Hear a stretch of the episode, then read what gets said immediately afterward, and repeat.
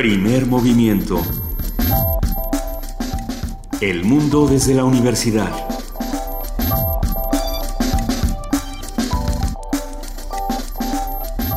Muy buenos días. Esto es Primer Movimiento del 24 de diciembre de 2015. Hoy es la Nochebuena. Hola Luisa Iglesias. Hola querido Benito Taibo, hola a todos los que nos están escuchando a través del 96.1 de FM Radio UNAM. Bienvenidos a Primer Movimiento versión Nochebuena. Buenos días a nuestra jefa de información, Juana Inés de ESA. Buenos días a todos. Qué, gusto que hayamos llegado hasta la Nochebuena. ¿Qué? Sí, a ti te gusta, ¿verdad? La Nochebuena y las fiestas navideñas. A mí, a ver, a mí sí me gustan. Eh, mi asunto es la felicidad a fuerza, la felicidad dirigida. no.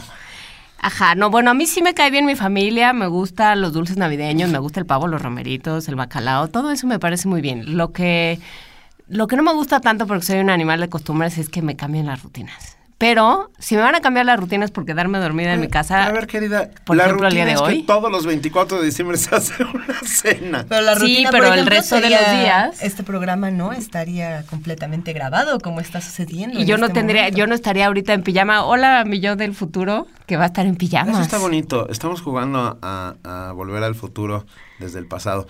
Hoy es 24 de diciembre. ¿Y nuestros, y nuestros yoes del futuro, te das cuenta, van a estar en pijama? No, mi yo del futuro ya está trabajando. ¿Qué son? ¿No te parece? Son las 7, ¿no, te parece? Mi yo del futuro ya está trabajando. No, a mí, pero en pijama. a mí me parece un acto de justicia poética y de que nos va a reivindicar el futuro. Les agradecemos a todos los que estén ahí este 24 de diciembre con nosotros. Para, nosotros para nosotros de verdad es un inmenso placer poder llegar hasta ustedes, hacer comunidad, entrar hasta sus casas. Estamos ya oliendo el bacalao que están preparando, los romeritos, la pierna. No les estamos, no estamos metiendo eh, mano a la comida, ¿no? Pero esas papotas, ¿de veras? ¿De veras? ¿Te vas a comer eso? Es de fodongos, ¿eh? Hay que comerse todo lo que uno quiera. Esa es la lógica. Hoy se puede comer lo que se quiera. Absolutamente. Hoy, hoy es carta blanca para cometer los más grandes excesos. Y hoy es día de hacerse de compañeros, que son los que comparten el pan.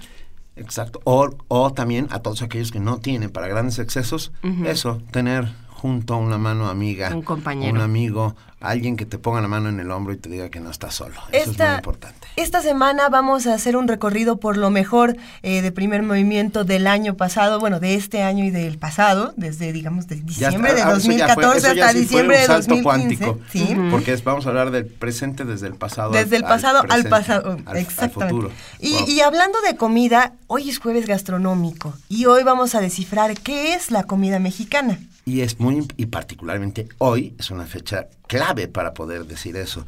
Nuestra cena ah, de Nochebuena no se parece a las cenas de Nochebuena en otras partes del mundo.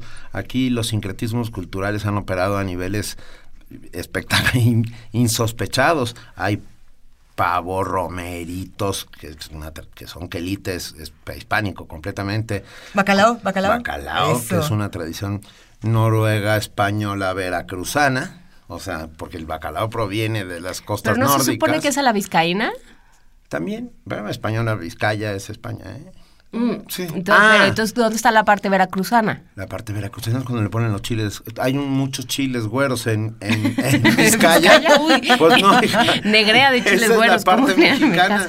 Es la parte mexicana. Vamos a hablar de cómo se combinan las comidas y en este caso vamos a platicar, o ya platicamos con Rodrigo Llanes sobre todo este asunto de, de dónde viene la comida de nuestro país, cómo surge y qué es ahora, qué es hoy en día la comida mexicana. Chef, historiador, y gran amigo de Primer Movimiento, con ustedes en una conversación con nosotros tres sobre comida mexicana.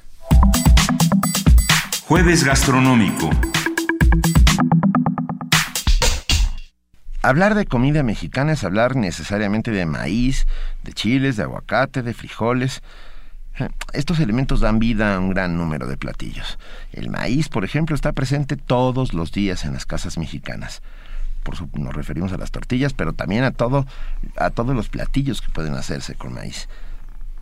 A pesar de que muchos consideran como base de la comida mexicana los elementos antes mencionados, la gastronomía mexicana es muy variada. Esa variedad la debe a la mezcla de culturas, a la cocina de los diferentes pueblos prehispánicos como los aztecas y mayas, pero también a una importante influencia de la cocina española. Hablar de comida mexicana no es fácil porque esta además se compone de las cocinas regionales que son diversas debido a los distintos climas y elementos que hay en todo nuestro país. A lo largo de los años los, los platillos mexicanos han ido cambiando. Esto se debe al cambio de generaciones, de culturas, de creencias y de tradiciones. Entonces, ¿a qué le podemos llamar hoy en día comida mexicana? De esto vamos a hablar esta mañana con Rodrigo Llanes, chef e historiador, propietario del restaurante El Holgorio, articulista de la revista Animal Gourmet y colaborador del programa universitario de alimentos PUAL, colaborador de Primer Movimiento también. Buenos días, Rodrigo, ¿cómo estás? Bien, buenos días, con mucho gusto estar aquí con ustedes. Bueno, a ver, vamos a ponerle una fecha de nacimiento a la comida mexicana aproximada. ¿Cuál crees ¿Se puede? bueno, no sé, pero yo le pregunto Vamos jugando a, ver si se puede. Bueno, mira, yo creo que definir a la cocina mexicana es eh, una tarea compleja y te podría decir que ha habido muchos intentos para, digamos, definirla por distintos intereses este, culturales, turísticos, etcétera. Eh, la definición que yo he encontrado es la de la cocina del pueblo del sol.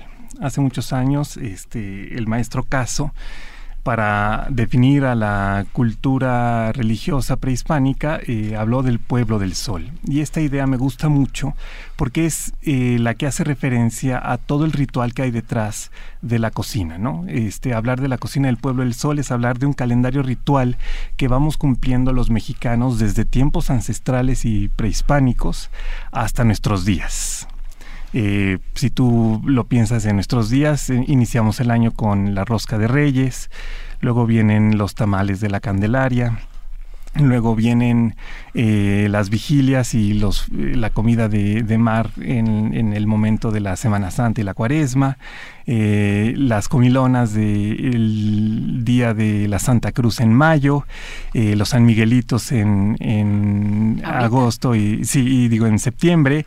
Eh, luego viene el mes patrio con ciertos platillos específicos que, degustamos, los chiles en hogada, molito, y desde luego terminamos el ciclo con el día de este muertos y hay veces que incluso la comida de Navidad y los buñuelos y todo eso son parte de este ritual que cumplimos puntualmente los mexicanos y que tiene su origen eh, en tiempos muy remotos eh, cuando se hacían una serie de ritos propiciatorios para que hubiera cosechas y bien comer. Me, gusta esto de hacer un calendario gastronómico, eh, calendario festivo gastronómico, ¿no? Porque también ah, tiene claro, que ver porque viene con fiesta, sí, le viene aparejado con fiesta y con un poco de suerte con feria. Muchas de ellas fiestas, por supuesto, religiosas, pero otras que tienen que ver con nuestra creación de identidad. Desde luego, sí. ¿Eh? Sí, sí. Ah, el mes patrio, por ejemplo. patrio, por, ejemplo. El Día de Muertos, que a mí me parece fundamental como creación de la identidad. Pero hablabas entonces de comida ritual y, lo hemos hablado muchas veces aquí en la mesa contigo. Estos rituales que definen a la comida mexicana. ¿Qué platillos eh, podemos mencionar que sean ahora sí que los fundamentales? Mira, eh, hay distintas visiones e incluso esto se acaba de discutir en un foro que pues, eh, se llevó a cabo la semana pasada en el Museo de Antropología que convocó Enrico Olvera con distintos chefs de todo el mundo y estudiosos, ¿no? Eh, se llamó Mesa y este hay como una, una explicación que dice que nuestra comida tiene que ver con una forma de producir los alimentos alrededor de la milpa y que esa milpa este que es donde se siembra el maíz y las otras eh, variedades de frijol, eh, chile, amaranto, algunas verduras como la calabaza, ¿no? Este es una forma ancestral que es la que nos da, digamos, identidad y es además eh, un tipo de producción sustentable que eh, conlleva una cultura alrededor que es la que nos permite comer como comemos, ¿no? Eh, y que digamos, esta es una, eh, una forma de producción que está en peligro por las nuevas tendencias en donde hay monocultivos, etcétera, y entonces que digamos hay que rescatar esta parte patrimonial. Em, esta discusión tiene distintos matices y lo que yo podría decirte es que eh, finalmente lo que hace especial a la comida mexicana no solamente es la forma en la que se produce el maíz de esta forma ancestral, sino eh, todo el ritual que hay al elaborar algo, porque eh, cocinar con el nixtamal es, un, es una labor muy compleja, ¿no? Tienes que sembrarlo, tienes que secarlo, tienes que nixtamalizarlo, luego molerlo y ya que tienes la masa empiezas a hacer las tortillas que si no te las comes al momento, después ya frías no son lo mismo y recalentadas no, son lo mismo. Son para los pollos. Sí. O, si tú haces los tamales, pues es todo un ritual en donde tiene que participar o una familia completa o un grupo de gentes que estén después de amasar la masa, este, rellenándolos, amarrándolos, poniéndolos en la cazuela. Entonces, la cocina mexicana en ese sentido tiene mucho de eh, actividades concretas que son largas, eh, complejas y que están llenas de simbolismo y demás, ¿no? Cuando uno pone a cocer los tamales, si no se cuecen, quiere decir que la mujer es infiel. Si no, este, si no se amarraron bien y se desparraman, pues puede ser un error, pero que también tiene otro tipo de significado. Y hay veces que uno se encomienda este, al Altísimo para que se cueza bien el pan de muerto. O a San Pascual Bailón. Exactamente. A ver, pensando ustedes dos que se han dedicado, eh, Rodrigo y Benito, que se han dedicado a estos estudios a, comer, a comer, a digamos, han entrado de oyentes y de mordientes a este asunto. Em, hubo un momento o sea, pensar en la, en la comida mexicana, hubo un esfuerzo, pensando en el movimiento independentista, hubo un esfuerzo de consolidar una cocina mexicana, o sea, de, de independizarse también desde la mesa. Sí, claro. Y fue un momento en el cual se empezó a cocinar a la mexicana. Y entonces, bueno, pues estas familias criollas que habían hecho la independencia, pues quisieron darle un toque nacional a todo. Y entonces cuando tú querías llamar algo a la mexicana era porque le ponías un poco de chile y san se acabó. Pero, por ejemplo el mole, sí. O sea, eso era impensable, en, eso no puede existir fuera de América, eso no podría existir si no hubiera habido... Pero ahí justo tiene que ver con un momento antes, que es, la colonia, el virreinato, la, eh, eh, la, cocina, la cocina de las monjas, ¿no?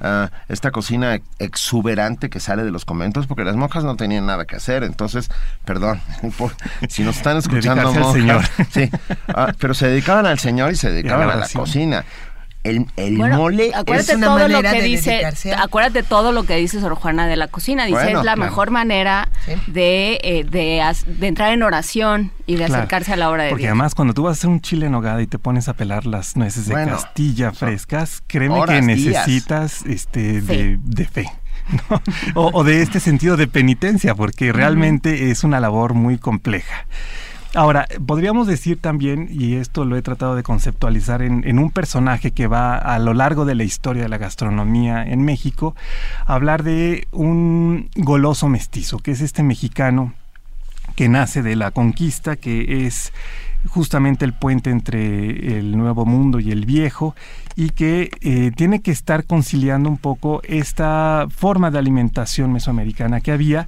con las nuevas cosas que van llegando y que van trayendo los españoles y que de alguna manera van imponiendo, ¿no? Porque eh, cuando llegan los españoles con el cerdo, con eh, las vacas, con este el carnero, con otros productos que no existían aquí, poco a poco se van incorporando y entonces este personaje goloso mestizo es el que empieza a ir probando un poquito de esto con lo otro y a generar y una Y mezclándolo, exacto.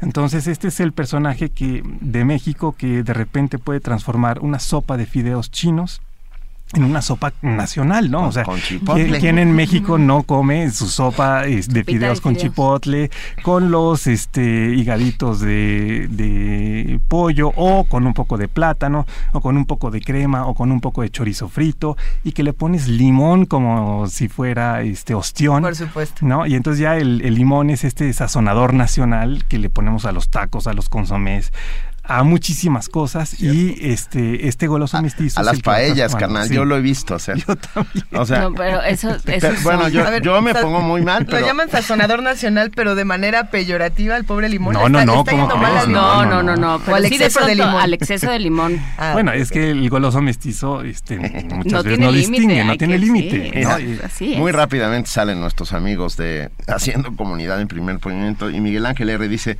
mexicanizar es increíble si no es es como probar un sushi sin sus chiles toreados. Haz de cuenta, exactamente. ese es el punto. y ese personaje somos nosotros que, que, de repente queremos probar cosas distintas, porque además en el periodo colonial, pues tuvimos la famosa nao de China, donde llegaban una cantidad de productos Especias, asiáticos y especias. bueno. y- o sea, imagínate la comida mexicana sin canela, ¿no? Nada más te la pongo así. Le ponemos al arroz con leche, le- se le ponía una gran cantidad al chocolate Se le pone al batido, mole. se le pone al mole, se le pone a las natillas, a los flanes, eh, al atole de guayaba, eh, a todos estos eh, eh, alimentos dulces que nos encanta con la, con la canela. Eh, o imagínate si no le pusiéramos eh, cilantro a los tacos y al consomé picadito con cebolla. ¿De dónde Entonces, viene el cilantro? Es asiático. Mira, ¿no? mira. Y claro, aquí en México también tenemos esta tendencia a, a seleccionar ciertas partes del alimento. Entonces nos gusta picar el cilantro nada más de la zona donde tiene hojas, ¿no? Y el tallo lo desechamos. Y una vez que estaba yo cocinando en Singapur y que estábamos haciendo salsa verde porque era un festival de cocina mexicana. Empezaron a gritar los chefs Los- de o sea, me dijeron, ¿qué le, ¿qué le pasa a este individuo? ¿no? ¿Por qué desecha la parte que nosotros también nos comemos? Y ahí te vas dando cuenta cómo los ingredientes tienen un uso distinto en Asia que en América, pero que finalmente lo que le da el saborcito mexicano a las cosas es el cúmulo de ingredientes que fuimos tomando como influencias fecundas tanto de Asia, de Europa y desde luego de esta tradicional eh, dieta mesoamericana. Yo creo que la, eh, la, la cocina es como la música. Eh, es un saber de estos que dan placer y que es ancestral y que de repente también con el paso de los años se intenta hacer una notación. Entonces, en el caso de la música están las partituras para que uno pueda ir leyendo la música y en el caso de la comida, pues están los recetarios donde vas poniendo la fórmula de ingredientes que se necesitan, la forma de prepararlo, pero en ambos casos necesitas del feeling y de la sazón para que realmente suene bien o sepa bien el asunto. Claro. Y con el paso de los años también eh, la cocina mexicana se ha ido escribiendo en recetarios que son muchas veces patrimonio familiar, desde tiempos quizás coloniales. Hay, ediciones, por ejemplo, de estos eh, recetarios eh, barrocos, en donde vas viendo recetas de cómo se preparaban ciertas cosas que pueden ser antecedentes de las recetas actuales, o de mole, o de chiles en nogada, y que vas viendo esta mezcla de entre esa gastronomía española de América eh, y esa dieta tradicional mesoamericana. Y con el paso del tiempo también se ha ido profesionalizando el, el oficio. eh, y en ese momento es cuando uno ve cómo algo popular se empieza a transformar en otra cosa. Fíjate, qué, qué curiosa observación nos está haciendo nuestro amigo Soleil Moon, ah, que dice, cuando algo va a la mexicana lleva colores de la bandera, verde, chile, blanco, cebolla, rojo, jitomate. Por ejemplo, huevos a la mexicana, bisteces a la mexicana. Tiene, tiene razón, es una, Sí, sí, es una claro. observación muy acuciosa. Es totalmente cierto.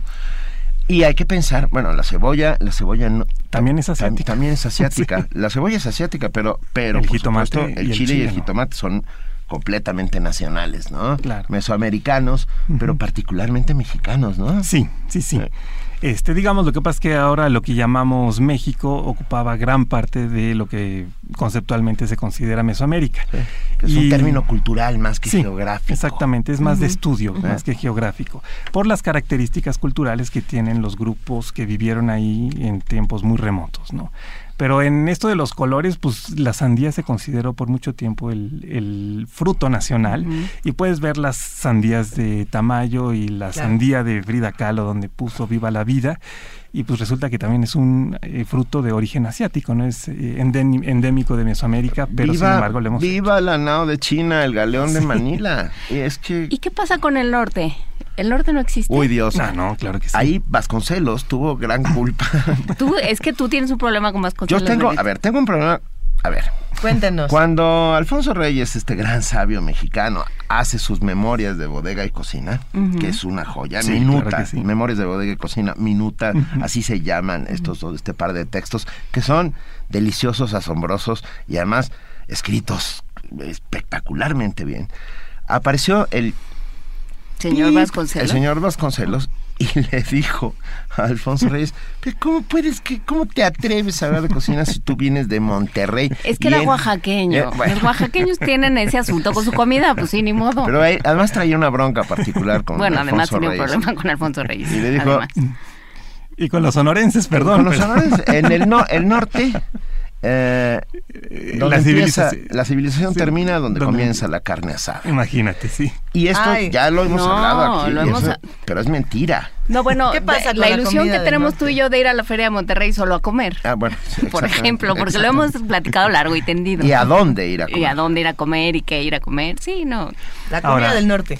Eh, esa región es la que conceptualmente se llama Aridoamérica y tiene otro tipo de este, eh, formaciones culturales que sin embargo son también origen de parte de las de Mesoamérica, ¿no? O sea, recordemos la peregrinación desde Aztlán de los aztecas hasta llegar a la zona lacustre de aquí del centro de México. Pero lo que sucedió con esa zona del norte es que se fue poblando alrededor de los reales de minas o de estas pequeñas ciudades que trataban de tener una actividad eh, para sustentarse. Y eh, como el calor llega a ser extremo en ciertas zonas, por ejemplo, si uno va a Sonora en la época del verano es realmente uno se puede derretir en Hermosillo. Entonces, poco a poco se fue generando una gastronomía de sobrevivencia. Y eh, eh, se hacen muchas cosas, por ejemplo, con trigo, y entonces las tortillas, en vez de poder hacerse con maíz, se hacían con trigo, y son estas tortillotas maravillosas, eh, porque era lo que era fácil, eh, ya sea cultivar o llevar a esa zona. Eh, y sin embargo, también se podía importar maíz de otras zonas o recoger maíz en las zonas productoras que tenían otro tipo de maíz diferente al blanco del Valle de Tehuacán, y que es el más conocido de aquí de México. ¿no? Entonces, hay otro tipo de ingredientes, pero es eh, también una sazón y una y también se sigue un calendario ritual de parte de esta cocina del Pueblo del Sol que no puede, digamos, este, dejar de lado al, al norte. Están las coyotas, están Los los, tamales, los empalmes, ¿no? Y esa carne asada también riquísima. Pero a ver, escuchen, no solo hay carne asada en el norte, No, no. hay una comida tradicional que proviene del siglo XVIII y también tiene que ver por las influencias ah, francesas, Sí. eh, estadounidenses, incluso hay, hay ahí una liga.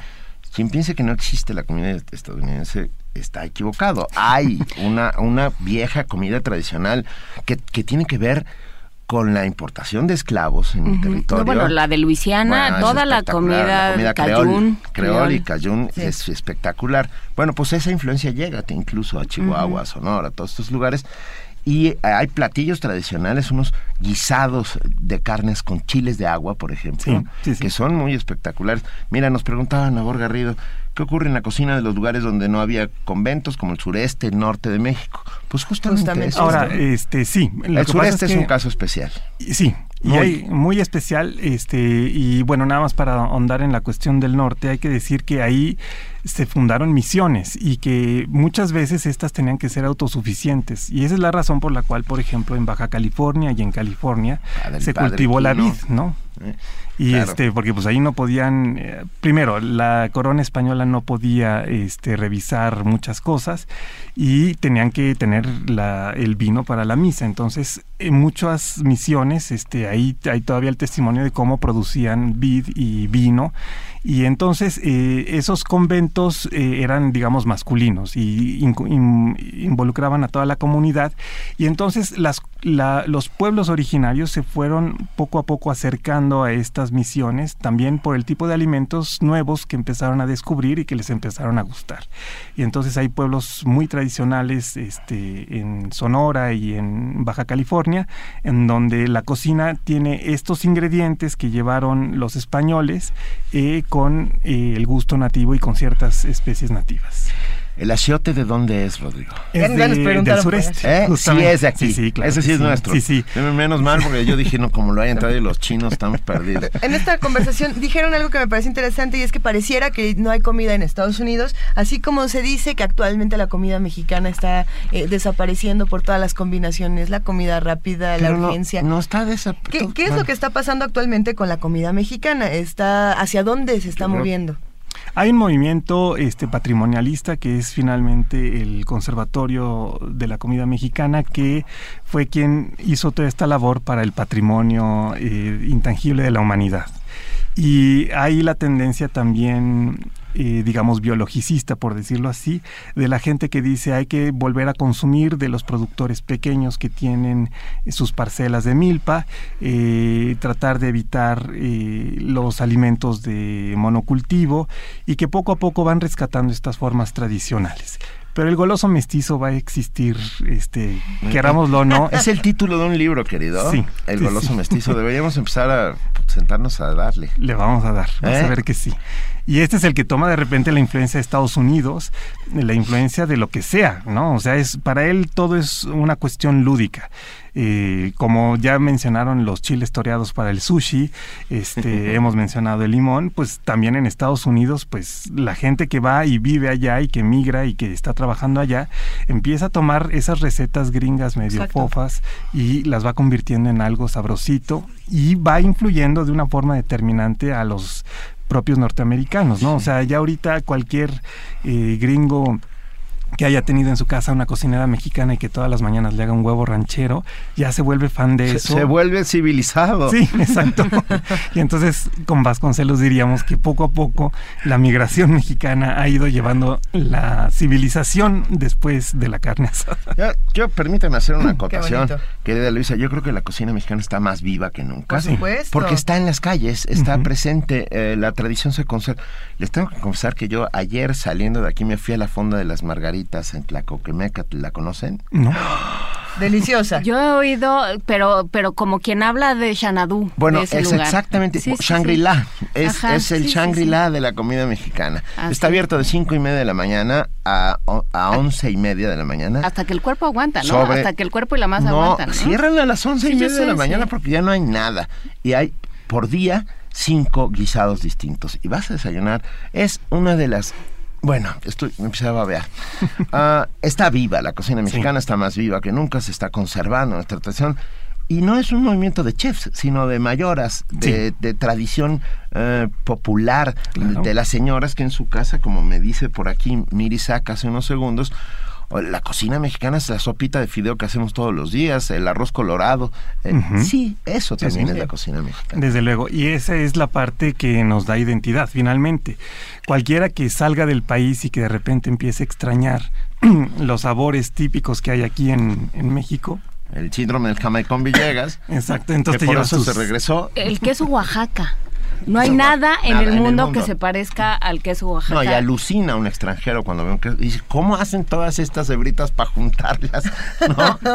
Tal cual. Así son los oaxaqueños, tú Oye, que criticas así- a Vasconcelos. eh, Así son los así oaxaqueños, como el queso Oaxaca. Mira, Rodrigo Llanes, a ver, hay más mensajes, pero también queríamos preguntarte qué va a pasar con el Holgorio en estos días. ¿Qué Ah, mira, tienen? muchísimas cosas y está padrísimo porque en esto del, de que hemos visto de cenando de película, vamos a hacer un nuevo festival que se llama Exuberante para ver estas películas muy barrocas sobre la comida y que son sorprendentes y que están relacionadas con la alta gastronomía. Entonces, eh, a partir del jueves próximo tendremos este festival y vamos a comenzar con la película Batel que es de este chef francés que se suicidó porque no tenía suficiente pescado para alimentar a, la corte de Luis XIV y que hicieron otro, bueno, tiene ahí otras notaciones la película, pero está padrísima y vamos a tener una comida sensacional. Y también de Peter Greenaway vamos a tener El cocinero, el ladrón, su esposa y su amante, amante. que es una película fuertísima, y, pero también muy rica. Eh, y vamos a cerrar con Fanny y Alexander en noviembre a manera de preposada con su pavo relleno de castañas. Con la atención Este, familiar, que siempre es un aderezo maravilloso para la comida. La ¿verdad? atención familiar. Sí, sí, sí. Sí, sí. Entonces, bueno, pues es una la forma de... atención. No, la atención. ¿No has visto Fanny y Alexander? Sí, No, claro que sí. Oh, la, sí. la vi una sola vez porque dura tres horas. Sí. Y es, Es- demasiado daño psicológico, ¿no? Sí. Y también tenemos un festival que se va a alternar con el del cine, que se llama Samba y Vino. Y entonces son unos conciertos maravillosos con un guitarrista sensacional que se llama Raúl Tuache, que tiene su eh, grupo que se llama Brasilis Inmundis. Y entonces vamos a tener zambita, bossa nova, con buena comida. ¿Y va a haber comida brasileña? Farofa. Va a haber unos entremeses Un- brasileños Ok. y una Bol- comida de- riquísima. boliños de sí, queso. Exactamente. Ok. ¿Dónde el está el? Teciño está en la Plaza de las Cibeles, en el número 9. Eh, la plaza quedó muy bonita, dense una vuelta para, para conocerla. Y si quieren pasar una noche sensacional, pues vénganse a cualquiera de estas dos actividades que van a ser los jueves a las 8 de la noche, octubre y noviembre. Mira, Edson Valdés rápidamente nos escribe y nos recomienda un libro que yo conozco y que me parece una joya, que es Conquista y Comida, Consecuencias del Encuentro de Dos Mundos, eh, hecho por la UNAM y coordinado por Janet, Long. sí, extraordinario, muy bueno. Extraordinario. Y aprovechando, pues yo recomiendo también el libro de mi querido padre, que se llama Encuentro de dos fogones, en dos tomos, que es justamente eso. Y tenemos una recomendación más que nos hacen en Facebook para consultar libros de comida. Alejandro Castañeda nos dice, para el caso de la cocina en Sonora, les recomiendo la cocina sonorense del antropólogo Ernesto Camus Gili, con más de 100 recetas de comida en Sonora. Uh, Conaculta sacó ah, los recetarios de los estados, sí, eh, que son una maravilla, y están todos los estados representados. Ahí es donde se demuestra claramente que la comida nacional em, comienza en Tijuana, en la punta más extrema, y termina en Cancún, que es la otra punta más extrema. y en cada uno de los lugares hay una comida típica. Y no se repiten, es increíble. Y sin embargo, todas siguen de alguna manera el, el, calendario ritual de nuestra cocina del pueblo del sol. Y eso es lo más fascinante, porque aunque el mole se haga de forma distinta en el norte, en el sur o en el centro, de todas maneras tenemos una razón para celebrar y para sentirnos conectados con el cosmos a través de la comida. Rodrigo Llanes, esta fue no solo una invitación para comer esta mañana, sino también para irnos de viaje, ¿no? para reconocernos otra vez en este país. Así es. Eso es todo por ahora con esta sección de Espera, 30 segundos. Rosa María Pontón dice, Salvador Novo dice que la noción de cocina mexicana ya se inventó el siglo XX, durante todo el XIX fue negada y relegada. hablaremos próximamente sobre eso porque eh, tiene parte de razón. Sí, sí, claro. Tiene parte de razón. Vale. Rodrigo Llanes, gracias siempre. Te queremos un abrazo y, vuelve, ¿no? Desde luego. Vamos a platicar luego de, de, la vajilla de Moctezuma que vamos a hacer en la UNAM. Eso. Venga, deliciosa conversación. Muchísimas gracias, Rodrigo. Primer movimiento. La vida en otro sentido.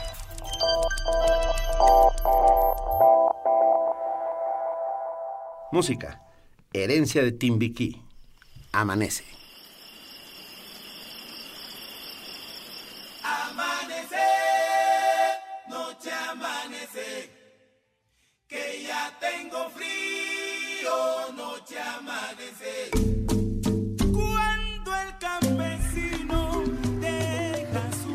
기록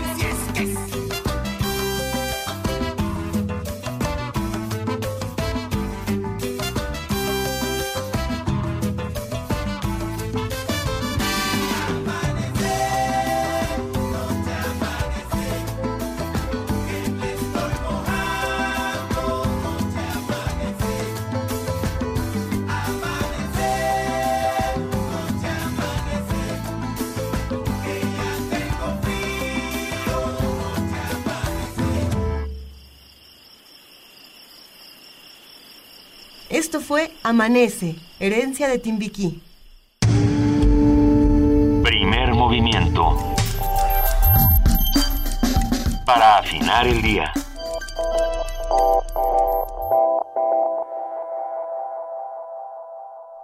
¿Qué es lo que ustedes hacen en 24 de diciembre? ¿Qué es lo que están haciendo en casa? Aunque nosotros no estamos eh, realmente en esta cabina, o bueno, sí estamos porque están nuestras voces. Digo que nos estamos metiendo Eh, es- en un lío teniano. ¿Cómo, cómo celebran? Por favor, escríbanos. Estamos en arroba P Movimiento y en diagonal Primer Movimiento UNAM. No los invitamos a que nos llamen por teléfono en esta ocasión, pero sí a que sigamos haciendo entre todos juntos comun- comunidad y platiquemos de cómo son estas fiestas. ¿Cómo la pasan ustedes? ¿Qué hacen? Ah, Hay gente religiosa que hoy por la noche pone ya en el nacimiento al niño Jesús en, en esta representación del Belén. Otros que solamente dedicamos todos nuestros esfuerzos a comer. No, que bueno, se no. pueda. En, en, en mi casa, por ejemplo, ¿tuviste Misión Imposible? ¿Vieron Misión Imposible? Una, dos, tres. En esa Todas. donde donde Tom Cruise se, se deja caer desde un de- desde un techo altísimo y tiene que librar unos unos horizontal. y, ajá, todo es así complicadísimo. Bueno, pues así más o menos es la maniobra para poner al niño Jesús en, Ah, en el pesebre. Pues sí, porque en realidad lo que nos gana es el pues es lo que se llama la mise en scène, ¿verdad? La puesta en escena. Y entonces sí, hay 300 campamentos de beduinos, 200 este, mujeres echando tortillas, que así como en Vizcaya había mucho chile güero, también Sí. en, en, En en Belén. Belén. había mucha mujer que echaba Echadores de tortilla. Pues, Este, broma, pastores. pero ah, el los pan pobres- ácimo es muy parecido a la tortilla. Sí, pero eso que están echando, o sea, pero tienen metate, Benito. Ah, eh, ah. Tenemos que tener límites, por favor. sí, el, Bueno. el- el metate es el límite Y, este y mucho borreguito de poca pata. Empiezan con cuatro y ya conforme van pasando los años ya van perdiendo patitas. Todo eso sucede en el Belén de mi casa. Entonces, ya para acceder al portal, ya es una cosa muy difícil. En mi casa es diferente. En mi casa hay un maratón cinematográfico de todas las películas que nos recuerdan al 24, 25, 26, 27, al 31 de diciembre. Del 24 al 31 hay un maratón de películas Milagro oficial. en la calle 34. No, bueno, no- nosotros nos vamos por El Día de la Bestia de Alex de la Iglesia, Ah. Gremlins de Joe Dante, que son películas navideñas Sí, del sí. otro, de las Tim Burtonianas, que Tim Burton casi todo su cine ocurre en Navidad, El Hombre Manos de Tijera, eh, hasta Jack, bueno, no sé, todos los días es Halloween, todos los días es Navidad. Hay que recombinar, son, son Está muy divertido. Yo tengo un nacimiento laico que está integrado por puros guajolotes. Solo tiene guajolotes. Viva pero- el mole de guajolote. Claro, es un grito estridentista. Es un grito, es un homenaje a Maplesarse. Sí, veo a los guajolotes y pienso en ellos de manera cariñosa. Los Sí, quiero. y les dices, hasta luego muchachos, fue un placer. Y bueno, mi sobrino pequeño ha puesto, Alonso, Ali Robinson, ha puesto en el, en el, en el Belén un par, de, un Perrito. par de dinosaurios. Eso ¿Sabes? está muy bien, eso está muy bien. Son nuestros ancestros directos, son nuestras criaturas milenarias. ¿Cómo de que no? ¿Sabes lo que hay mucho también en el de mi casa? Mucho diablo.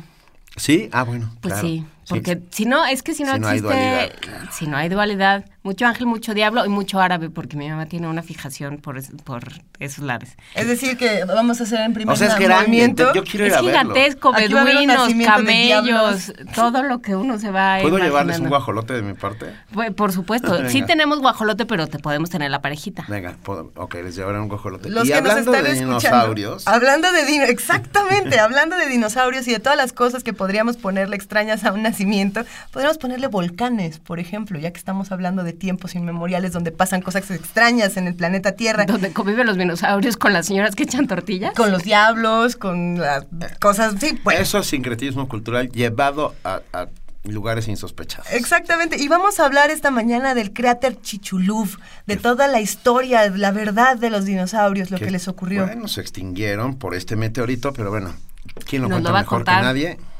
Pepe Franco, nuestro director de la Dirección de Ciencia de la UNAM, Que ya se está poniendo su traje porque es Santa Claus en la Alameda, entonces vaya usted a ver a Pepe Franco, ahí está. le mandamos Muy un feliz. gran abrazo a Pepe Franco, vamos a escuchar esta conversación. Primer movimiento.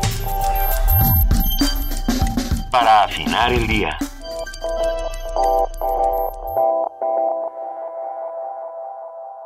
Ya tenemos en la línea a José Franco, Pepe Franco, titular de la Dirección General de Divulgación de la Ciencia de la UNAM. Muy buenos días, Pepe. Muy buenos días, Benito. Buenos días, Luisa. ¿Qué tal? ¿Cómo están? Hola, Nosotros, Pepe. Muy bien, ¿tú? También a todo dar, a todo dar. Y este, pensando en lo que vamos a platicar hoy. Hoy vamos a platicar de de visitantes extraterrestres. No, por favor, no lo hagas, no lo ha- Bueno, de visitantes extraterrestres que no que son eh, meteoritos, etcétera. Exacto, no Ah, son enanitos verdes Ah. ni esos. Nos asustamos. Haciendo Yo pensé que ya habían de llegado por mí. Para que todo mundo les tome fotos. pensamos que ya te habías vuelto amigo de Jaime, no voy a decir nada. De Jaimito, el De- de, los cuentos. Eh, no, de, cientólogo. de Jaimito Maussan.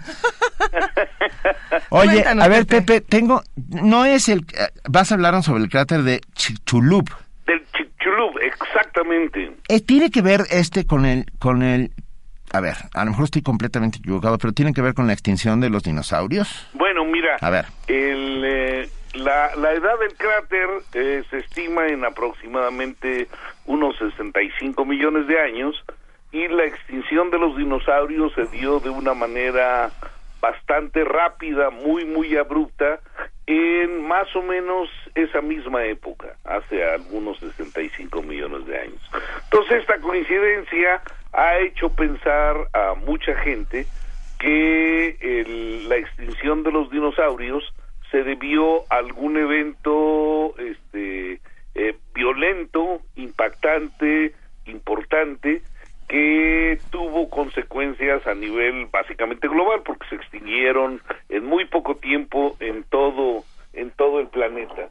Entonces la posibilidad de que un evento meteorítico haya sido eh, el causante es es pues una idea muy atractiva y en el momento que se descubrió el cráter del Chicxulub eh, que es de dimensiones bastante bastante importantes y que cuando uno trata de visualizar los efectos que tuvo el choque que generó ese cráter se da uno cuenta que ese cráter tuvo tuvo que haber tenido consecuencias a nivel global, a nivel de todo el mundo. Entonces esta coincidencia hace que se convierta en probablemente la mejor explicación que tenemos de la extinción de los dinosaurios.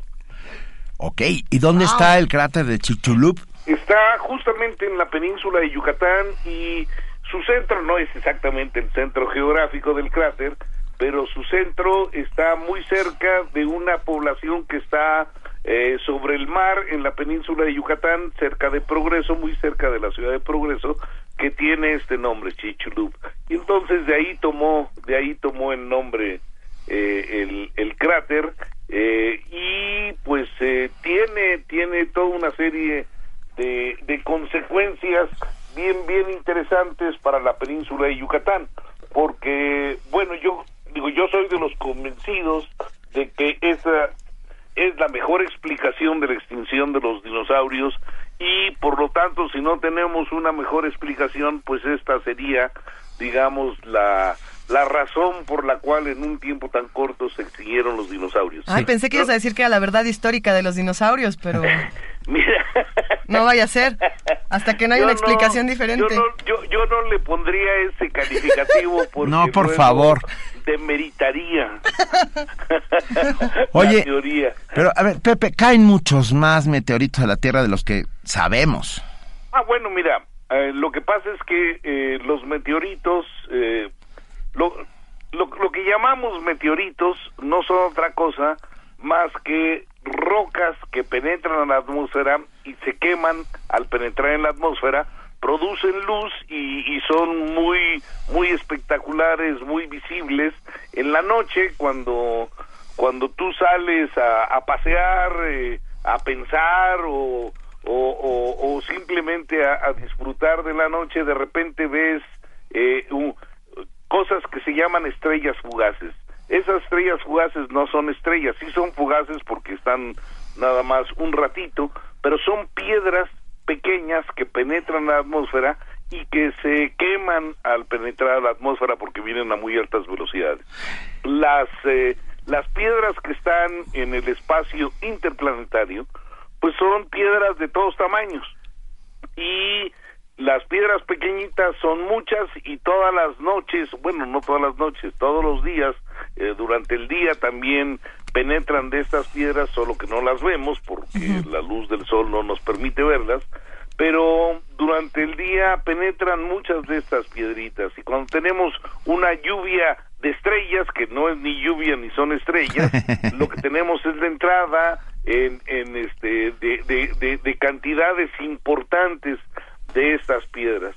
Eh, Pero- algunas de las piedras son grandotas cuando los, las dimensiones de, de estas piedras son mayores, digamos, a, a, a- a un kilómetro o algo así, pues eh, eh, no alcanza a quemarse toda la piedra en su trayecto eh, hacia la superficie terrestre y golpea la superficie y puede generar cráteres de colisión. Entonces, ¿Perdón? Pero no, me quedé pensando en estas dos enormes piedras eh, que están en el, en el Palacio de Minería.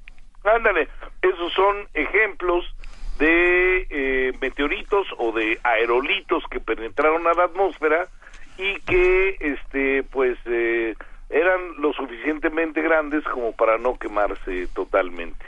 Entonces, en el caso del, del cráter del Chinchulub, pues fue una, una piedra bastante, bastante grande, bastante, bastante, este, eh, voluminosa, que generó un cráter de muchos kilómetros de longitud.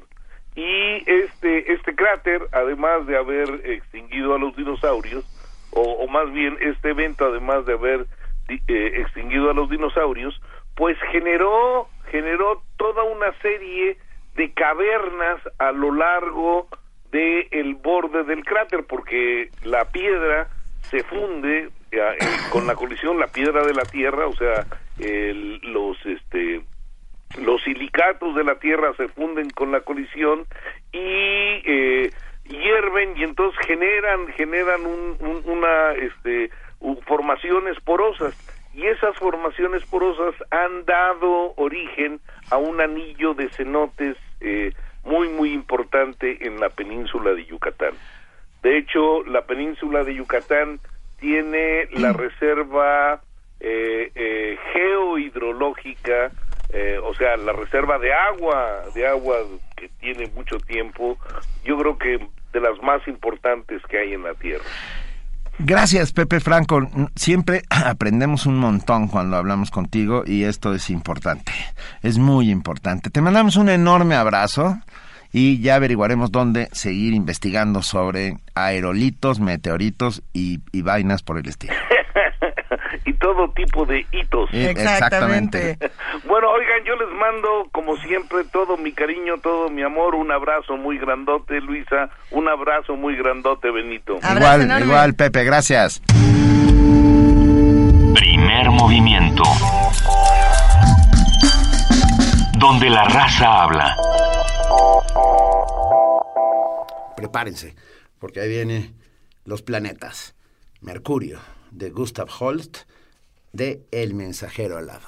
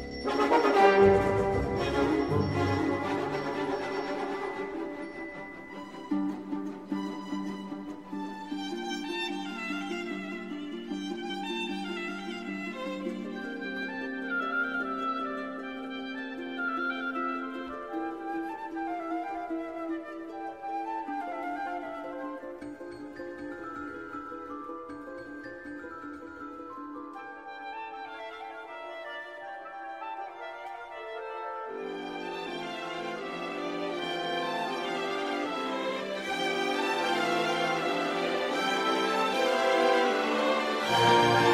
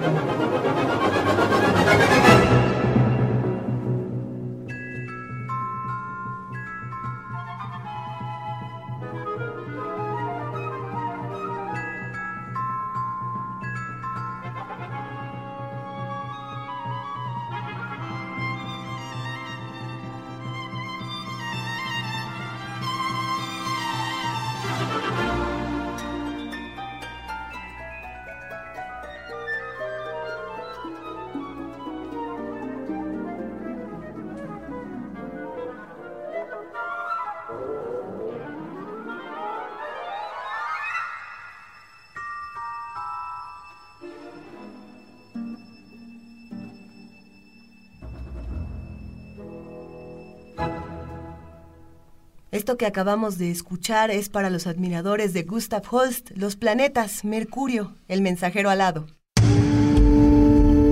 Primer movimiento. Donde la raza habla.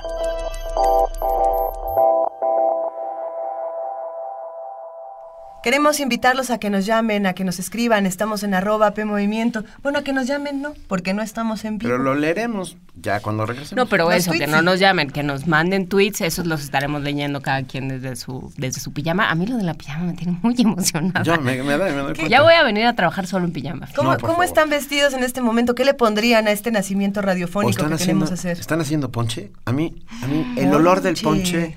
es uno de los grandes recuerdos de- del 24 de diciembre. Y del pavo. Y del pavo. O sea, eso que calienta las casas, ¿no? El, el pavo, el pavo, la el... pierna, todo. Yo estoy haciendo una pierna, si quieren saberlo. En este momento estás estoy- haciendo una sí, pierna. estoy ya, supongo que inyectándola y, y preparándola para la noche. En este momento yo me estoy invitando a tu, a tu Venga, cena navideña. pues, a- sobre las 5 ya está lista. ¿Ya está Cinco, seis. listo? Puedes venir a probarla antes de que... Perfecto. ¿Eh? Que, se, que se arme esta cena navideña. En casa, los que nos están escuchando, ¿cómo es que celebran? Seguimos platicando aquí de cómo celebramos el 24 de diciembre. Y hay muchas tradiciones. No solamente podemos hablar de las tradiciones eh, por, una, por una fecha, sino nuestro país está lleno de, de recovecos y de cosas extrañas. Recuerdo mucho, por ejemplo, el año pasado, cuando hablábamos de este Zompantli que encontraron en el centro de la ciudad. Hay que recordar que el Zompantli es este muro de calaveras que, que no tenía un fin determinado en términos estrictos. Sí. Eh, hay muchos que piensan que, que servía para causar miedo. Eh, a la entrada de la Gran Tenochtitlan había un Zompantli de personas, o sea, quiero decir, había un muro de calaveras de personas que, que te dejaba claro quiénes eran los jefes. ¿eh? Como cuando dejaban a los colgados. Bueno, sí, como de, la o los empalados de Vlad Tepes. Exactamente. dejando a los colgados. Eh, Es ¿Para muy qué edificante, muy edificante para el 24 de diciembre. Bueno, estamos hablando de tradiciones. Bueno, la vida, la muerte, la dualidad que le la, llaman. la dualidad y además creo que no hay una mejor persona para platicarnos de este Zompantli que Eduardo Matos Moctezuma. Tuvimos el placer de platicar con él eh, una mañana bellísima y creo que vale la pena que lo volvamos a escuchar. Eduardo Matos Moctezuma hablándonos del gran Zompantli encontrado en la calle de Guatemala del Centro Histórico de la Ciudad de México. Aquí, hoy, 24 de diciembre, en Primer Movimiento. Nota Nacional. Seguimos hablando del Zompantli esta mañana en nuestra nota nacional. Arqueólogos del Instituto Nacional de Antropología e Historia localizaron una plataforma rectangular con una longitud estimada en más de 34 metros, en cuyo núcleo había un elemento circular elaborado con cráneos humanos, unidos con argamasa de cal, arena y gravilla de tezontle. Dicho hallazgo ha sido identificado como el Gran Zompantli de México Tenochtitlan. El Zompantli era el lugar donde los aztecas mexicas colocaban las cabezas cortadas de las víctimas de sus sacrificios, los acomodaban en hileras horizontales, las cuales eran sostenidas en ambos extremos para formar un muro, un muro de calaveras. Este hallazgo se realizó en el subsuelo de una casa de tres pisos de la época colonial, ubicada en la calle de Guatemala número 24, detrás de la catedral y en terrenos donde se levantaba el templo mayor. Este descubrimiento eh, coincide con la descripción hecha por los cronistas españoles que participaron en la destrucción de Tenochtitlan en 1521. El arqueólogo Eduardo Matos Moctezuma comenta que Fray Bernardino de Sagún había mencionado la existencia de varios zompantlis y dos juegos de pelota, así como la asociación de estos elementos. Para hablar sobre este descubrimiento, las posibilidades que abre y lo que nos dice de los vestigios que aún quedan en la zona, hoy contamos con la participación que nos entusiasma muchísimo de Eduardo Matos Moctezuma, maestro en ciencias antropológicas con especialidad en arqueología por la Escuela Nacional de Antropología e Historia y por la UNAM. Eduardo Matos Moctezuma, qué placer tenerte en la línea. Muy buenos días. Qué amables. Ay, pues aquí estoy a sus órdenes. Eh, eh, hola, doctor. Es un placer tenerlo con nosotros, como siempre. ¿Qué, qué nos dice este nuevo descubrimiento arqueológico en el- en- en- junto al Templo Mayor o parte del Templo Mayor de la Ciudad de México? Sí, pues mira, Benito, resulta que tú recordarás que hay un documento de Fray Bernardino de Sagún que se conoce como los primeros memoriales ¿Eh? y sobre todo en es, eh, allí hay un digamos un plano un mapa en el cual se dibujó en el siglo, se pintó en el siglo XVI eh, lo que era el recinto ceremonial, claro, muy, digamos, muy reducido, ¿verdad? Porque el mismo Sagún dice que había hasta 78 edificios dentro de la gran plaza de México Tenochtitlan. Bueno, en este dibujo se puede apreciar el templo mayor, por un lado, pero frente a él un pequeño edificio con un sacerdote parado sobre él. Después vemos un zompantli, es decir, un par de cráneos atravesados por una viga, y después el juego de pelota. Todo ello frente al templo mayor, eh, rumbo, digamos, con, que estaba orientado con su fachada principal viendo al poniente. Pues bien, a lo que voy es que gracias a los trabajos que estamos realizando del proyecto Templo Mayor eh, y del programa de arqueología urbana, se ha podido detectar esos tres edificios aparte del templo mayor mismo, obviamente que ya fue excavado, este, pero enfrente hemos detectado el pequeño templo que se ve con el sacerdote, que no es otro más que el Cuauchicalco, una estructura circular, ¿verdad?, adornada con cabezas de serpientes y donde algunas crónicas dicen que allí o cerca de él se enterraron a varios de los tlatuanis, de los gobernantes mexicas.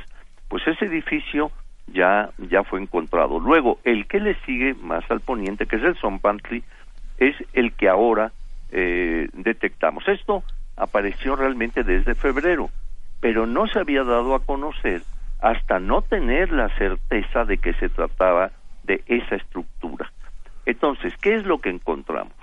Encontramos debajo de esa casa que se mencionaba, ¿verdad? El número 24 de Guatemala, eh, parte del muro que corre de norte a sur, ¿verdad?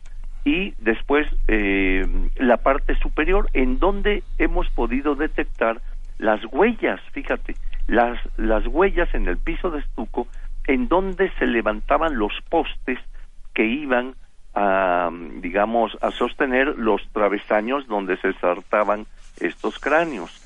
Entonces, hemos podido ver, eh, digamos, varios, varias huellas de estos postes, pero además ya veíamos que eh, se estaban encontrando puros fragmentos de, de cráneos, o sea, ningún otro hueso del cuerpo, sino exclusivamente eh, huesos del cráneo. Entonces, eh, para nuestra alegría, ¿verdad?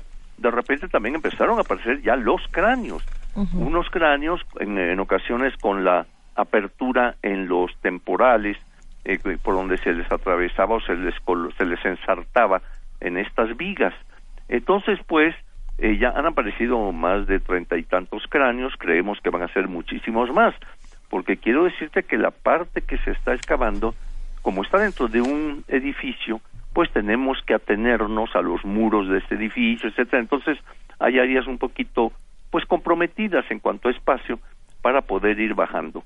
Pero el hecho es que ya lo detectamos, ya lo tenemos allí, se van a continuar eh, ampliando estos trabajos, así que pues consideramos que realmente este dato arqueológico viene a ratificar en este caso esa pintura de los primeros memoriales de Sagún.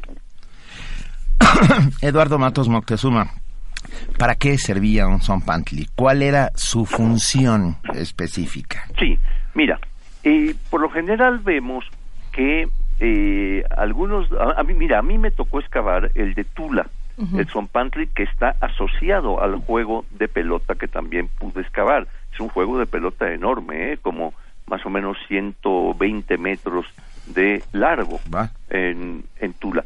Y Elson Pantry tiene como 60 metros ¿eh? de extensión ahí. Y también, ¿eh? igual, empezó a aparecer puramente huesos de cráneos, ¿verdad? O dientes, en fin. Eh, y resultó que era el Pantry. Entonces, este, esta asociación, juego de pelota Pantry, que la vemos muy evidente en Tula la vemos ahora muy evidente aquí, también se encontró algo en Tlatelolco, pero también te acuerdas en la zona maya en Chichen Itzá, ahí está el juego de pelota enorme de 150 metros y está a un lado pues también el Zompantli nuevamente.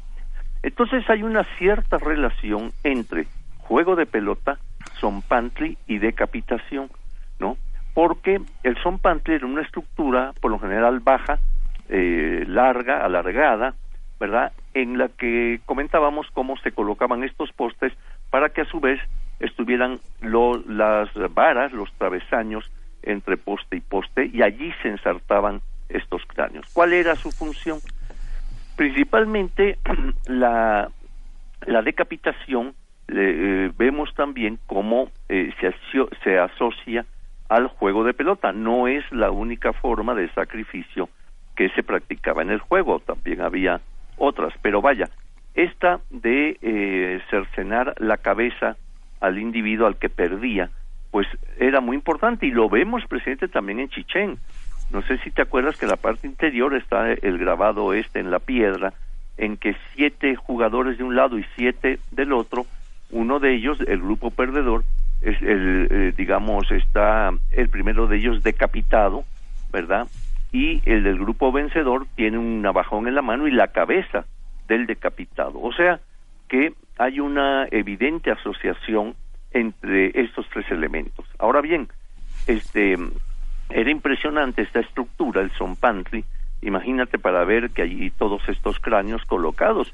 Y déjame decirte que sabemos, tanto por algún códice como por relatos del mismo Bernal Díaz, en cómo cuando capturaban algún español, inclusive un caballo, ¿verdad? Lo subían, imagínate aquello, subiendo el caballo al templo mayor para decapitarlo y la cabeza iba a parar al zompantli. Entonces, era una forma muy evidente esta estructura de, digamos, de hacer, de hacer ver por un lado el poder del mexica sobre el enemigo. Ahí está. De, de meter miedo de alguna manera. O sea, llegar a la gran Tenochtitlan y encontrar un muro de calaveras de 60, 70 metros, supongo que infundía miedo. Bueno, llevaba llevaba su mensaje, desde luego, este, tienes razón y eh, en efecto, ¿no? Eh, ahora se ha especulado de cuántos cuántos cráneos podían haber estado más o menos en el Zompantli.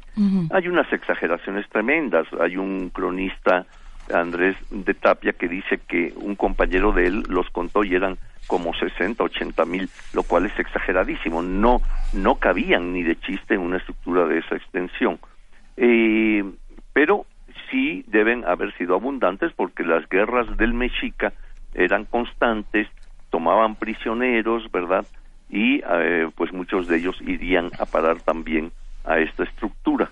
Entonces, este no no podemos precisar así exactamente cuántos cráneos estarían ahí, pero eh, acuérdate que eh, a veces, en cier- por ejemplo, cuando iban a entrar un tlatoani, un tlatoani nuevo a gobernar, en la coronación invitaban inclusive a los grupos enemigos, a los eh, jefes de los grupos enemigos, a que fueran a Tenochtitlan. Entonces imagínate pasar y ver eh, esta estructura, no bueno, a los mismos españoles pues les causó gran impacto, eh, sobre todo eh, ver que también cabezas de algunos de ellos y de caballos pues fueron colocadas allí.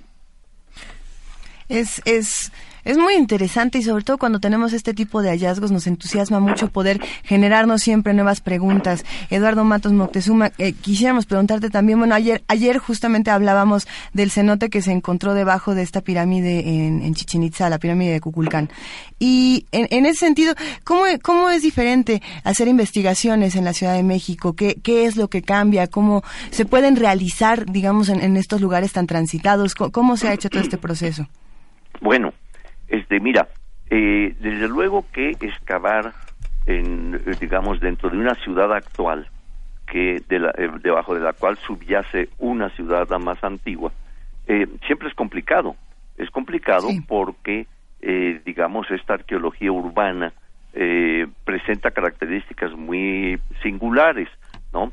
Primero, bueno, hay inmuebles encima que te impiden excavar, tienes que aprovechar algún momento de alguna obra, algo así que se vaya a hacer para poder intervenir y en eso la ley de 72 ayuda mucho, ¿no? Para poder eh, excavar eh, y pero imagínate siempre es eh, digamos, pues ahí está la gente caminando ahí encima, ¿no? En cambio, en un lugar abierto, vamos a suponer Teotihuacán o Chichén mismo, ¿no? Pues siempre es eh, más fácil para el arqueólogo poder realizar su labor, ¿no? Eh, pero la, el, arqueología urbana sí plantea pues ciertas características eh, hay que en un momento dado que cerrar una calle o intervenir al eh, en un edificio eh, en fin siempre es más eh, un poquito más dificultoso no Ah, Ed- Eduardo, me quedé pensando en el descubrimiento de Tlaltecutli y todo lo que esto significó a- allí en Ajaracas. Ah, alguno de las, en Ajaracas es uno de los, de los predios colindantes, ¿no? Con, con el centro del Templo Mayor. Ah, y se habían descubierto un montón de ofrendas que podían sugerir que allí estuviera enterrado algún tlatoani mexica, que esto hubiera cambiado de alguna manera la visión de la arqueología, porque se supone que no los enterraban, ¿no? Ajá. Bueno, ¿Qué, los qué ha pasado? incineraban, sí. Los incineraban, pero bueno, ¿qué, qué, ha- qué ha pasado? ¿A, en qué punto va estos, estos descubrimientos? Bueno, ahí se ha hecho un trabajo muy meticuloso por parte de todo el equipo de, de- del, del doctor López Luján. O sea, eh, han ido excavando ya desde eh, prácticamente desde 2007, ¿verdad? A la fecha, y han ido apareciendo, Benito, una cantidad de materiales, una cantidad de información impresionante. Este, ahora bien, fíjate que eh, al- eh, desgraciadamente no era la práctica mortuoria como lo era, por ejemplo, en la zona maya o en Monte Albán, en donde se han encontrado tumbas, y ahí están los restos óseos del personaje, en fin, pero sino que acá tenían la costumbre de incinerar al, al tlatoani, al gobernante. Y entonces, pues queda reducido y hasta dicen algunas fuentes que se le colocaba en una ollita. O sea, entonces, eh, imagínate, ya no tenemos prácticamente el elemento, el cuerpo, pues, del personaje. Pero las ofrendas que han salido son realmente impresionantes. Con todo un, mira, hay un bestiario que, bueno, es, eh, hay restos de eh, tortugas, de... eh, Un pez sierra, ¿no? de, de pez sierra, corales, diversas especies de peces, este, eh, a- eh, bueno, águilas, eh, el ibis espátula, no, no, una cantidad impresionante y por eso el equipo pues tiene también el apoyo de los biólogos, ¿no? Claro. Pero entonces se siguen encontrando cosas. Se siguen encontrando, en este momento están eh, excavando, ¿verdad? Y siguen saliendo materiales, ¿no? Pues ya, ya estaban en la ¿qué? quinta temporada, por ahí. no, No, ya van eh, por la séptima. Séptima temporada. Mira, nos escriben, Eduardo, todo mundo está encantado con tu participación, nos escriben amigos que, que hacen comunidad diariamente con nosotros, y, y buscando el cielo, Cronopio Lucía nos dice, ¿eran los mexicas la única cultura militarista del posclásico mesoamericano? Pregunta. Sí, eh, bueno, eh, en realidad, eh, digamos que ya desde el clásico había eh, eh, m- militarismo, ¿eh? Si no es que hasta antes, ¿eh? O sea, eh, ahora bien, contestando directamente a la pregunta, eh, no, prácticamente eh, había un, una situación de beligerancia, de eh, combates, de luchas en la zona maya, eh, aquí mismo, este, en el altiplano, etcétera. O sea, eh, estos elementos militaristas están presentes prácticamente, este, en, en diríamos que casi en todo Mesoamérica, ¿no? Venga, también nos escribe Juan Ramírez Marín y dice, los mexicas no fueron un imperio sino una confederación. Y Bernal Díaz da una versión sesgada favorable a los conquistadores. ¿Qué, qué opinas de, de eso? Bueno, este, mira, en cuanto al término de que si era una confederación o era un imperio, mira, eh, yo considero el imperio es aquel que tiene un territorio, ¿verdad? Gobierna sobre ese territorio y en el momento que rebasa ese territorio para invadir otros eh, otros eh, estados, otras ciudades y, y, y conquistarlas militarmente, ya empieza a tener el sesgo de eh, de militari de de cómo se llama de imperio, ¿no? O sea, ya ese imperio que que tiene su propio territorio, pero lo rebasa para controlar otros territorios y hacerlos suyos, allí ya hay esta actitud eh, imperial, ¿no? Entonces, eh, es decir, en cuanto a lo de Bernal, eh, bueno, es obvio que los españoles jalaban agua para su eh, para su molino, Claro. lo cual no quiere decir que no eh, tuvieran en sus fuentes, en lo que escribieron, pues sus descripciones, eh, muchas de ellas son eh, bastante eh, atinadas e inclusive nos ayudan mucho para las investigaciones. Definitivamente. También nos vuelve a escribir Buscando el Cielo con otra pregunta, doctor, si nos permite. Nos pregunta también si los mexicas eran esclavistas y, de ser así, ¿cómo es que se puede entender ese esclavismo mesoamericano? Bueno, en primer lugar allí habría que aclarar que el llamado esclavismo en eh, Mesoamérica, especialmente entre los mexicas, de lo que tenemos información, no era al estilo del esclavismo griego o romano, por ejemplo, sino que tenía particularidades eh, muy, muy propias.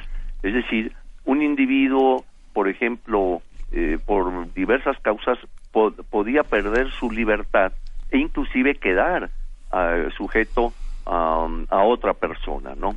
Pero no era con el carácter que se ve que, que vemos en la antigua Roma, en la antigua Grecia, ¿verdad? En que el esclavo pues era esclavo y se quedaba como tal. Aquí inclusive quien había cometido, digamos, determinada falta que, eh, que lo obligaba a estar al servicio de otro señor, podía alcanzar nuevamente, pues, digamos, su independencia a través de una serie de medios. O sea, era en realidad muy diferente. Lo que pasa es que los cronistas, como traían pues toda su condición occidental, aplican el concepto de escla- ese término, es- esclavo, aunque en realidad no lo eran en el sentido, eh, digamos, occidental con el que se conocen. También nos escribe R. Guillermo, y eh, volviendo un poco al juego de pelota y a la decapitación, eh, ¿podría ser este un sustituto simbólico de la guerra y el zompantli una suerte de marcador? Bueno, no. No. Eh, no, como un abaco y, y moviendo los cráneos. Sí, no. eso también te- pensé en lo mismo y me puse muy nervioso. Eh, no vayas a parar al Zompantli. Sí, no, no, ya. no, mira, el juego de pelota sí tenía varios significados, ¿no? Y entre ellos era una lucha, era un combate, ¿no? Entre el- el- la noche y el día, etcétera, etcétera, ¿no? Entonces, pues, eh, eso sí, eh, se le consideraba como tal, como una guerra, como un combate, eh, digamos, bueno, hay que aclarar que el, el juego en ocasiones se hacía con fines de diversión, ¿eh? Había inclusive eh, jugadores profesionales que se dedicaban a eso y hacían representaciones de sus habilidades, etcétera. Se apostaba en el juego y demás, ¿no? Pero ya los que revestían un carácter ritual específico, esto sí era lucha entre eh, dioses o representaba eso, pues. Y este y el que perdía, porque acuérdate que a veces se ha dicho, no, el que ganaba eh, era el que se sacrificaba, no, hombre, en la guerra eh, y esto lo era también, el que perdía era el que se capturaba y se sacrificaba, ¿no? Sí, sigue aplicando de alguna otra manera. Sí. Este, Eduardo Matos, de repente, mira, nos escribe Manolo Sige y dice, ¿cómo saber, quiero saber cómo nombrar a los territorios mesoamericanos sin nada que sin nada que tenga que ver con los españoles. Es decir, ¿cómo puedo llamar al conjunto de esas culturas sin una palabra europea? Fíjate, es curioso esto que nos ¿Se está puede? preguntando. ¿Se puede? Sí. Pero mm, no entiendo bien a, la- Sí. a qué se refiere. Yo, tam- yo tampoco, supongo que, a ver, a partir de el mestizaje todos hablamos castellano y nos referimos a, a todo, a Mesoam- Mesoamérica es un término cultural, tú, Sí. tú, tú nos lo has contado y explicado muchas veces, este, pero supongo que él habla de si ellos tenían claro eh, desde su propio, desde el náhuatl a lo mejor, el, el- el nombrar al imperio, eso supongo que es lo que está preguntando. No, no, tampoco me queda muy Va- claro. vamos ¿eh? a preguntarle, eh, a que, que- vamos a pedirle por favor a Manolo Sige que nos vuelva a, a plantear esta pregunta. Sí. Eh, doctor, pensando en, en, en la ciudad actualmente y en todo lo que esta ciudad tiene por debajo que hemos ido encontrando, ¿qué, qué es lo que opina de todas estas nuevas construcciones? ¿Qué tan, qué tan buenas son para continuar, eh, vaya, conociendo lo que, lo que la ciudad ya tenía o están estropeando eh, estas investigaciones? ¿Qué, ¿Qué opina de las nuevas grandes construcciones que se están planeando en esta ciudad? Bueno, mira, este, yo pienso que eh, por lo general el, el INA tiene un equipo mm, de muchos arqueólogos para el rescate arqueológico, para el salvamento, es decir, que si se va a hacer una construcción nueva y demás, ¿verdad? Eh, practicar este rescate previamente para obtener la información, para ver qué había allí abajo, etcétera, etcétera, ¿no? Entonces, eh, pues bienvenidos que se hagan muchos eh, edificios, cosas nuevas, aeropuertos, en fin, pero siempre teniendo en consideración que puede haber algo abajo y que hay que eh, hacer el salvamento correspondiente e inclusive si es muy relevante el hallazgo, inclusive preservarlo y adecuarlo a esa nueva construcción, pero que se pueda observar, que se pueda ver ese hallazgo antiguo, ¿no? Ya, ya descubrimos qué quiere decir Manolo Sige. Dice Ah. que no quiere usar el término Mesoamérica, pero bueno, es un término, es de, es de Lumholt, ¿no? Bueno, es que hay una cosa, este Mesoamérica es de Kirchhoff. De Este, Kirchhoff, este Kirchhoff. término lo Perdón. implanta él en 1943. 40, claro. ¿no? Sí. Ahora bien, eh, son, eh, digamos, eh, eh, son de términos para poder tener claras ciertos aspectos dentro de la investigación, ¿no? Como mes- si no se quiere usar Mesoamérica, pues no sé qué se quiera usar. Entendemos qué es Mesoamérica, cuáles son sus límites, cuáles son sus características en términos generales, etcétera, etcétera. Pero es una herramienta metodológica, Sí. ¿no? Eh, pero ellos, te- ellos llamaban de alguna manera a toda esta zona, es lo que pregunta. Ah, bueno, pero digamos, lo, lo que era eh, el mismo imperio, el Semanáhuac, pues sí, eh, ellos tenían términos, pero no, digamos, para todo eh, lo que ahora entendemos como Mesoamérica, Claro. o sea, hasta Costa, hasta eh, De, Nicaragua. de Sinaloa hasta Nicaragua. Exacto, exacto. ¿No? Empieza en Sinaloa, según recuerdo.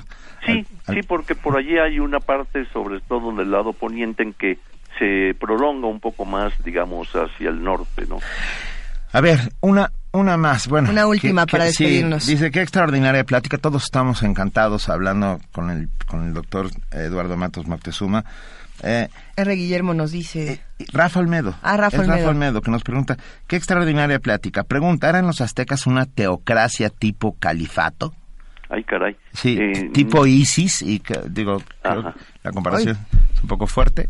Sí, bueno, en primer lugar no era una teocracia.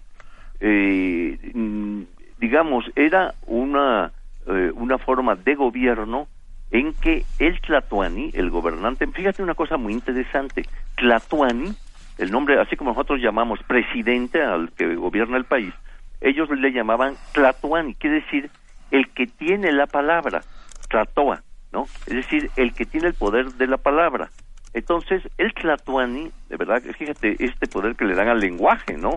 Este, de que se le denomina así al máximo dirigente. Este individuo revestía en sí dos aspectos fundamentales. Era el gran capitán del ejército mexica, o sea, todo el aspecto militar, expansionista, etcétera, y por el otro era el gran sumo sacerdote, o sea, que era este quien tenía también tanto el poder divino como el poder humano, digamos, ¿no?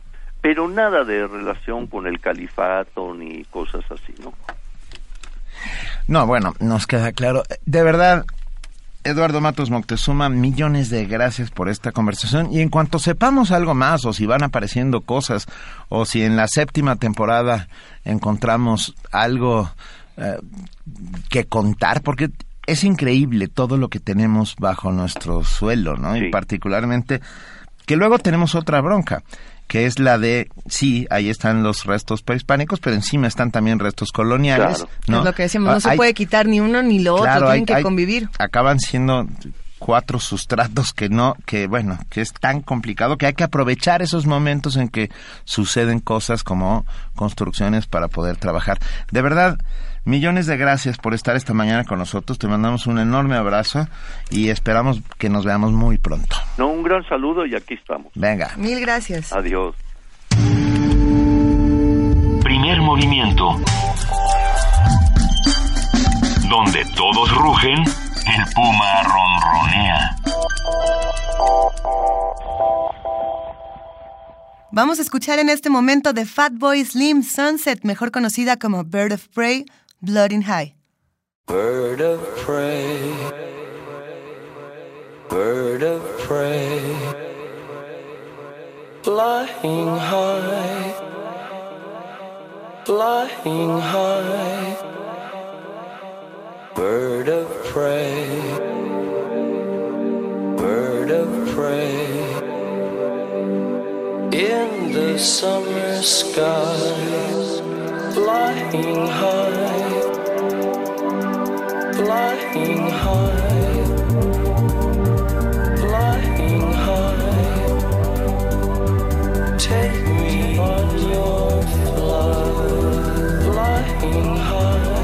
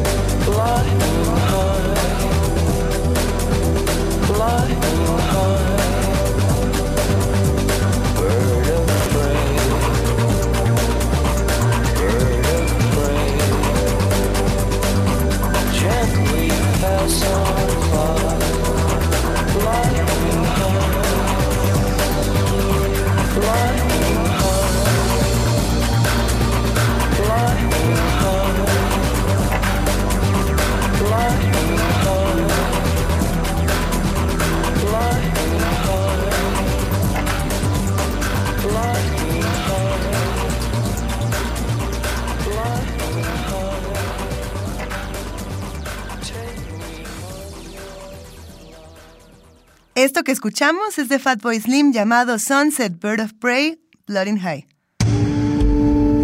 Primer movimiento. Para afinar el día.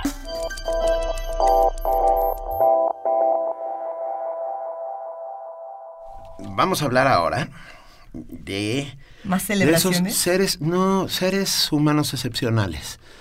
Yo creo que si hoy es un buen día para reflexionar sobre el otro, sobre los otros, sobre la importancia que tienen los otros en nuestras vidas. Sí. Y, y yo creo que alguien que tiene una gran importancia en la reconstrucción del tejido social de este país, sin lugar a dudas, han sido las patronas. Por supuesto. Estas mujeres maravillosas que desde su humildísima trinchera han logrado lo imposible, bueno, ya postuladas al premio Princesa de Asturias eh, por su labor humanitaria. Estamos hablando, ustedes saben de qué estamos hablando, en la zona de, de Veracruz, de la salida de, de hacia, de Veracruz hacia el, hacia el norte del país, pasa el tren con todos esos migrantes que se subieron en Chiapas.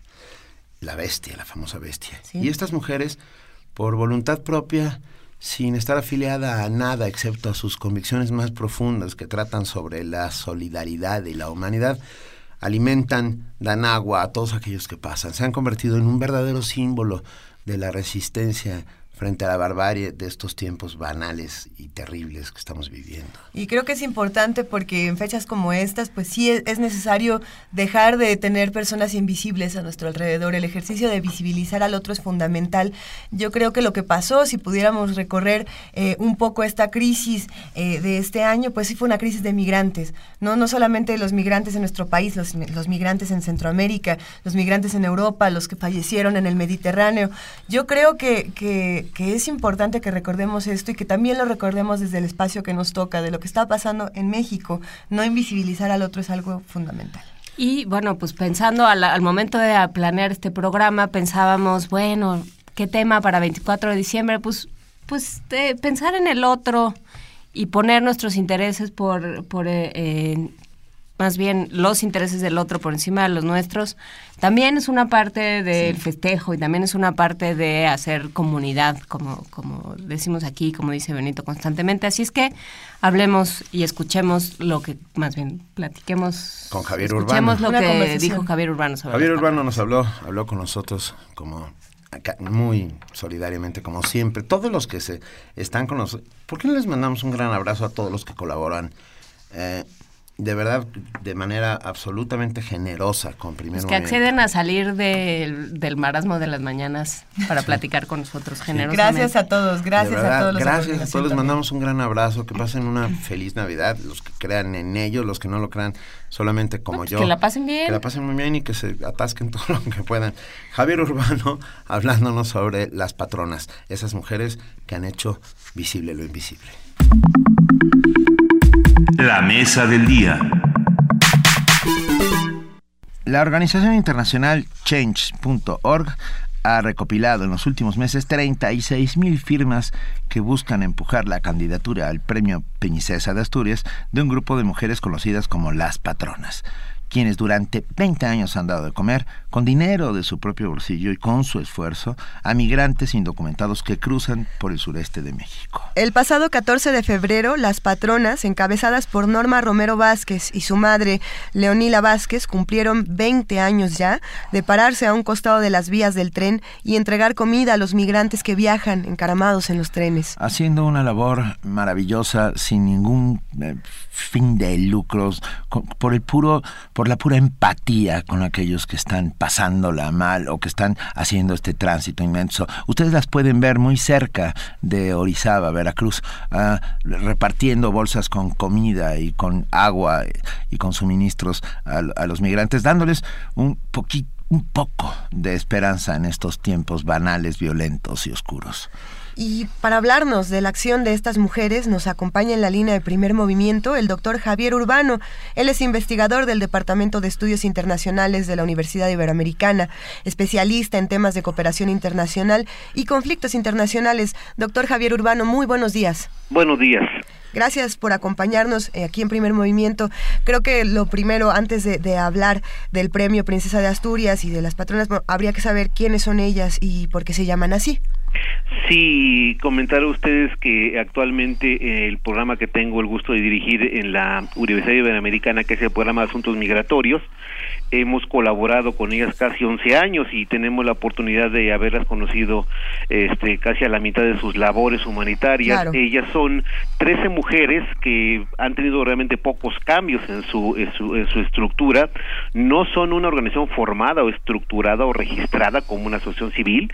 Es un eh, movimiento espontáneo que incluso ellas nunca han querido formarse en una asociación civil porque ellas entienden que es algo más espontáneo por encima de lo administrativo o lo burocrático. Eh, su labor empieza precisamente a- al ver, eh, y el ver eh, lo, lo digo desde la perspectiva de lo humano. Cuando ellas eh, en algún momento de su trayectoria comprando alimento en Amatlán de los Reyes tienen la oportunidad de convivir con esas personas y el poco alimento que tienen se lo dan. De ese evento, la madre, doña Leonila Vázquez Alvízar, ella eh, no solamente no, no reprende a sus hijas por haber dado de comer a los migrantes, sino que incluso asume la responsabilidad de coordinar a sus hijas. Y de estas labores, de estas labores, al día de hoy solamente eh, eh, eh, eh, cifras muy conservadoras, y reitero, muy conservadoras, estaré hablando de más de un millón de migrantes que han sido atendidos en forma directa, y cuando digo directa es en la atención al paso de la bestia, pero también hay otros, otras actividades que son bastantes que han realizado, que son los temas, por ejemplo, de atención, acompañamiento jurídico, defensoría, eh, sensibilización, denuncia, y en estos casos podríamos hablar de prácticamente una cantidad cercana al medio millón de personas que han sido atendidas en alguna de sus necesidades, no solamente en la parte que corresponde a dar alimentos. Y la, y la, y la tercera vertiente que han asumido es el tema de la promoción de la propia agenda de, de, de la atención humanitaria a estas personas en el ámbito de las universidades, en el ámbito de la política pública, en el legislativo, en la construcción de redes, siempre desde la perspectiva de unas personas que son verdaderamente inenarrables. No, no hay adjetivos para estas personas porque, como bien lo dijo Benito al principio, no son personas que estén patrocinadas por nadie, Sí, ¿no? ni por gobiernos locales, y todo lo que han ellos recibido estas personas han recibido lo han recibido por la por el- los donativos y la solidaridad de universidades sociedad civil y de hecho la gran prueba y lo hemos repetido mucho cuando hablamos de ellas y, y ahora que estamos fortaleciendo esta postulación creo que la gran prueba de su gran labor es que siguen siendo igual o más tal vez más pobres que cuando comenzaron su su su, eh, su labor humanitaria lo que habla sin duda alguna de su gran, gran eh, deber eh, que han asumido con estos seres humanos y el gran desprendimiento respecto de ellas. Nosotros decimos que son muy irresponsables de sí mismas y que siempre han pensado en otros más que en ellas. Y entonces esa es una es una es un principio humano de solidaridad de piedad de amor al prójimo que tiene que ser un tema ah, un, un, un ejemplo que debe ser reconocido a nivel mundial en términos de que México creo que hoy lamentablemente da las notas malas y creo que México también tiene mucho que dar, muchos ejemplos que dar para la humanidad y creo que ellas son verdaderamente eh, eh, eh, grandes ejemplos para ser vistos en el mundo. Sin lugar a dudas, un gran ejemplo. Ah, en un país que todos los días se vuelve de alguna manera más oscuro y que trata a los migrantes de una manera tan terrible, no- nos quejamos mucho de la forma en que se trata a los migrantes mexicanos en los Estados Unidos.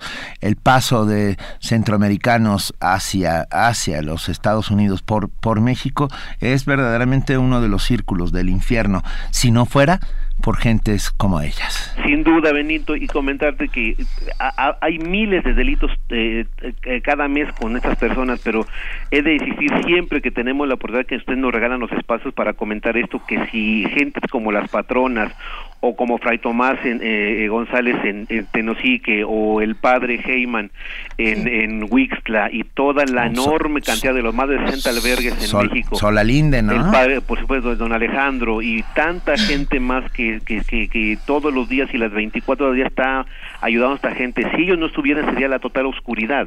Y tienes toda la razón, Benito. Nosotros, eh, el, el país a veces pierde la calidad moral para reclamar por el maltrato a, a nuestros compatriotas cuando tenemos un verde infierno de lo que está pasando en el sur y sureste, en nuestras fronteras. Pero también creo que las patronas, Benito, creo que es muy importante decirlo, ellas pueden ser eh, las que pueden volver a posicionar la, la, la, la, la necesidad de ser más humanos con esas personas en, el, en, el, en un contexto en el cual eh, recordemos que en el Mediterráneo, en, la frontera de África con Europa están muriendo miles de personas desde hace seis o siete años y que poco se atiende y las políticas que son antimigrantes, los movimientos que dicen hay que sacar a los migrantes del país, este tipo de discursos creo que deben oponerse con una actitud transparente, limpia, como es la que promueven las patronas y de ahí pues que su candidatura no solamente es pertinente por el tipo de política que hoy está prevaleciendo en el mundo. Y en ese sentido creo que México podría dar un gran ejemplo si logramos fortalecer esta candidatura diciendo ciertamente en México nuestros gobiernos y mucho de nuestra sociedad carecemos a veces de autoridad moral para reclamar, pero también hay actores que son capaces de decir lo que se debe hacer desde la acción no solamente desde el, desde el curso, y lo avalan 20 años y, y reitero, cientos de miles de vidas que se han salvado gracias a la acción de las patronas. ¿Cómo es que nosotros podemos apoyar esta candidatura y cómo podemos también apoyar estos movimientos espontáneos que mencionas? Eh, la, la primera, por lo que respecta al tema de nuestras hermanas, las patronas, eh, son dos. El que eh, eh, mencionó usted al principio sobre la- el acopio de firmas en Change, pero también requerimos algo que es muy importante, que los personajes públicos, aquellos que salen en medios de comunicación, que tienen acreditación social, que, son gente reconocida y- y- y apreciada socialmente, eh, que sean conocidas de los medios, artistas, eh, ingenieros, locutores, eh, eh, cantantes, esta gente que es reconocida y apreciada por sus aportes sociales pudiera hacer alguna manifestación pública para poder eh, decir al, al jurado del Premio Princesa de Asturias que ciertamente estas mujeres no solamente dan de comer, son promotoras de un discurso bellísimo, muy humano. Y en ese tiene- sentido Sí. eh, necesitamos esa, esas personas, esos personajes que aparte de las propias firmas del acopio, también eh, de- eh, lo digan a través de medios, que tomen una posición, que envíen una carta. Eh, nosotros en, la Universidad Iberoamericana estamos re- acopiando cartas de todos aquellos personajes públicos que quieran, porque estaremos enviando constantemente dossiers a la, a la Embajada de México en España, que es quien nos está ayudando a las, a las gestorías para la entrega constante de dossiers de apoyos que podamos tener de aquí hasta la última semana de septiembre. Eh, eh, Este programa se ha adherido, por supuesto, desde el inicio a esta causa. Yo particularmente he firmado la petición y he hablado todo lo que he podido sobre el caso, Así es. eh, no solo ante estos micrófonos, sino de otras maneras, a, a partir de la exhibición de Llévate mis amores, este documental maravilloso que yo creo que también sirve para despertar muchas conciencias, el documental de Arturo González. Mira, nos escribe Perdón, nos escribe el ingeniero Héctor Rodríguez y dice, si nos preguntamos sobre los migrantes, no es la ciudadanía los que las maltrata, son las autoridades colididas con delincuentes, los que los maltratan, roban y agreden. Sí, bueno, eso nos queda, nos queda clarísimo, pues, pero cuando hablamos de un país, en ese mismo país están esas autoridades, ¿no? Nosotros como ciudadanía que observamos el fenómeno a veces sin tocarlo y las patronas que se juegan la vida todos los días. Sin duda, Benito, y con el mayor de los respetos a quien habló, sí decir que lamentablemente mucha gente de la ciudadanía también los maltrata y mucha gente se aprovecha de ellos. Darte un dato tan lamentable como que un ciudadano que tiene un taxi que le cobra a un ciudadano normal en Tapachula 20 pesos por trasladarlo 10 kilómetros, a un migrante le cobra 100 o 200 pesos. O una señora que tiene una tienda una señora que tiene una tienda y que le vende en cinco pesos una botella de agua a un ciudadano mexicano, un migrante se lo vende en 30. Es decir, sí, lamentablemente debo diferir de, de- de- de- de- del señor que llamó con mucho respeto, pues sí que infelizmente, y digo no generalizo, pero mucha gente de la ciudadanía lamentablemente se han aprovechado de esta gente, se han generado mercados de beneficio en torno a su explotación. Lo lamentamos, por supuesto, y una de las de las nuestros trabajos que hacemos, particularmente en la Iberoamericana, es trabajar mucho porque la gente entienda que son gente tan tan eh, eh, eh, tan tan eh, vulnerable que tenemos no no que no no no no que abusar de ellos sino intentar comprender la movilidad e intentar adherirnos a su causa y ser empáticos con ellos. Pero también tengo muy claro que miles y millones de personas en este país están están con esta gente y que si no hacemos más trabajo en red sin duda alguna que se va a reducir su su, su vulnerabilidad. Sin duda, el, el- la labor de las patronas de Matlán de los Reyes es, es importantísimo. Y creo que además de, lo que nos está hablando del valor humano de estas mujeres, también creo que nos está reflejando algo gravísimo y es que la migración en 20 años no, no ha tenido un mejor cauce. Es decir, lo- los migrantes no tienen un mejor trato ni aquí en México, ni en los Estados Unidos, ni en Latinoamérica. ¿Qué es lo que está pasando ahí? Es un fenómeno global, bien lo Sí. dices, eh, no es un tema privativo de una frontera, de las más de 50 fronteras que donde se mueven los más de 200 millones de migrantes que hoy están fuera de su lugar de nacimiento eh, y en específico el tema de la gente sin documentos, sin duda alguna que es un patrón de conducta lamentable de los gobiernos, de la política pública, eh, y esto eh, añade mucho al aumento de la vulnerabilidad. Eh, reitero mucho en, en- focalizar el- la gran emergencia que hay en la zona de Lampedusa, en la frontera con Siria. Se, se, se, se- parecía ser que es algo muy lejano a nosotros.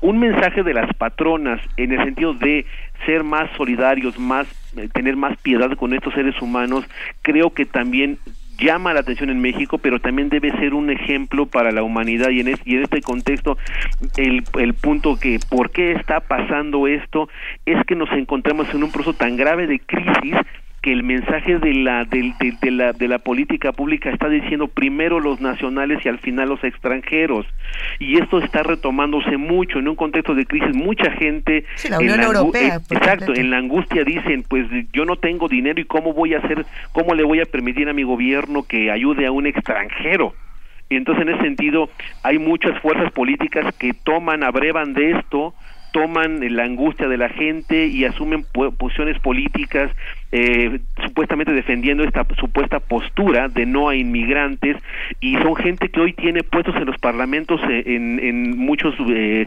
países eh, este, supuestamente desarrollados. Y esto por supuesto es muy peligroso porque abona mucho a las políticas de exclusión, a las políticas de desprecio de esta de, estos seres humanos, de forma tal que he de reiterar candidaturas como las patronas es una narrativa distinta y es la recuperación de la narrativa de la solidaridad con estas personas en oposición a esta narrativa que hoy dice no a los migrantes, quitémoslos, eh, no importa que mueran en los desiertos o en los ríos o en, lo- en los trenes. Y esta, esta postura de las patronas creo que es algo que puede volverse un ejemplo no de México sino a nivel internacional, insisto, en un contexto tan complejo como el de hoy. nuestras creo que nuestra obligación o nuestro deber en este caso sería no solamente apoyar estas candidaturas, sino también saber cómo integrarnos y cómo sensibilizarnos. ¿Cómo ayudarlas directamente? Exactamente. Sin duda, eh, yo yo yo le recomendaría a través del programa Asuntos Migratorios eh, que eh, eh, tanto en Facebook como en Twitter tiene las siglas PRAMI UIA, P R A M I PRAMI UIA.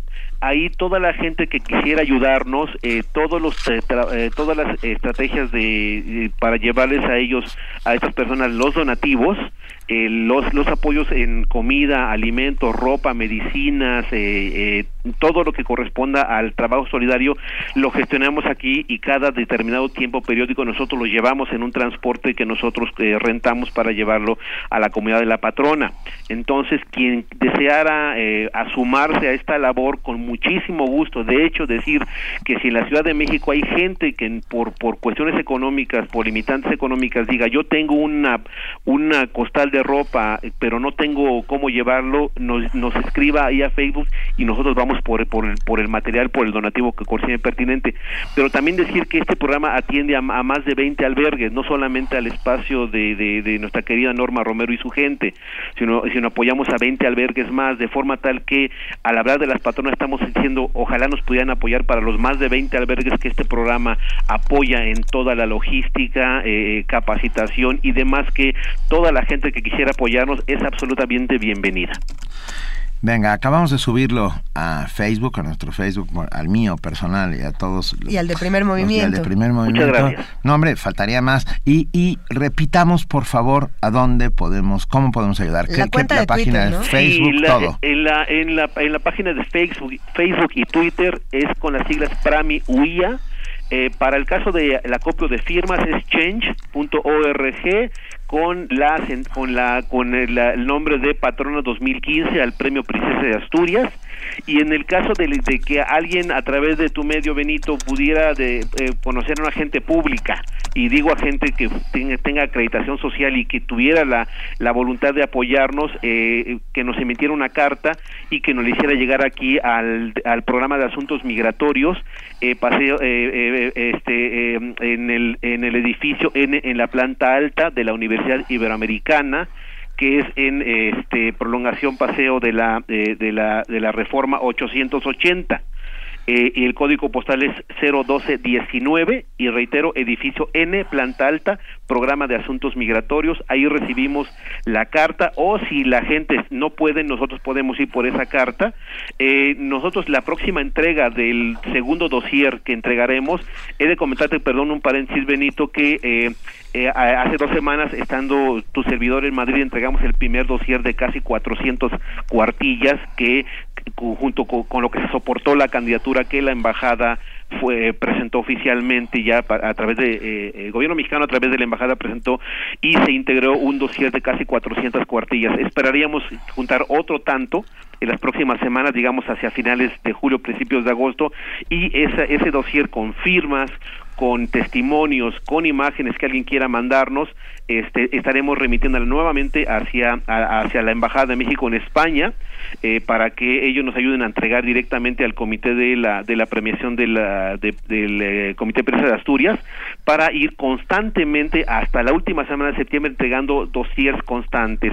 Cualquier idea que tuvieran como emisión de videos, cualquier mensaje en video, en audio que quisieran hacer también la propio comité los acepta y eh, estamos absolutamente abiertos a cualquier propuesta para hacer más consistente y más sólido eh, el- la candidatura. Y comentar finalmente eh, Benito que eh, Llévate mis amores estará presentándose en, en, España en el marco de los días previos a la premiación estaremos haciendo una gira con con estas mujeres de la patrona allá en España presentando el este, este maravilloso documental que como como bien dijiste salimos de ese documental con mucha esperanza de que alguna algo puede cambiar. Hace muchos años que yo no estaba tan conmovido con un documental. Yo conocía la historia de las patronas, pero al verles las caras, al saber eh, quiénes eran eh, ahí vistas en una pantalla, eh, me rompí en 200 mil pedazos que tuvieron que ser reconstruidos con la lógica de la empatía, la solidaridad,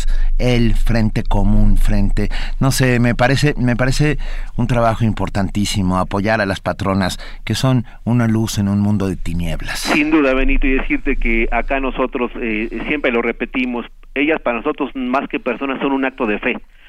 Siempre cuando las presentamos aquí en la Ibero, en la UNAM, en la UAM, siempre las presentamos no como las personas, sino como la, la representación de un acto de fe en el ser humano y decirte que nosotros en lo personal y en lo institucional estamos absolutamente enamorados, rendidos a los pies de estas maravillosas mujeres y por eso eh, lo hacemos. Y decirte que ellas nos han repetido y te transmito Benito, este que de verdad la- ellos han dicho no nos importa ganar el premio, nosotros nuestra, nuestra labor está en otro lado y te voy a citar textual eh, lo que me dijo Norma, eh, si se gana hazlo, pero hazlo tú.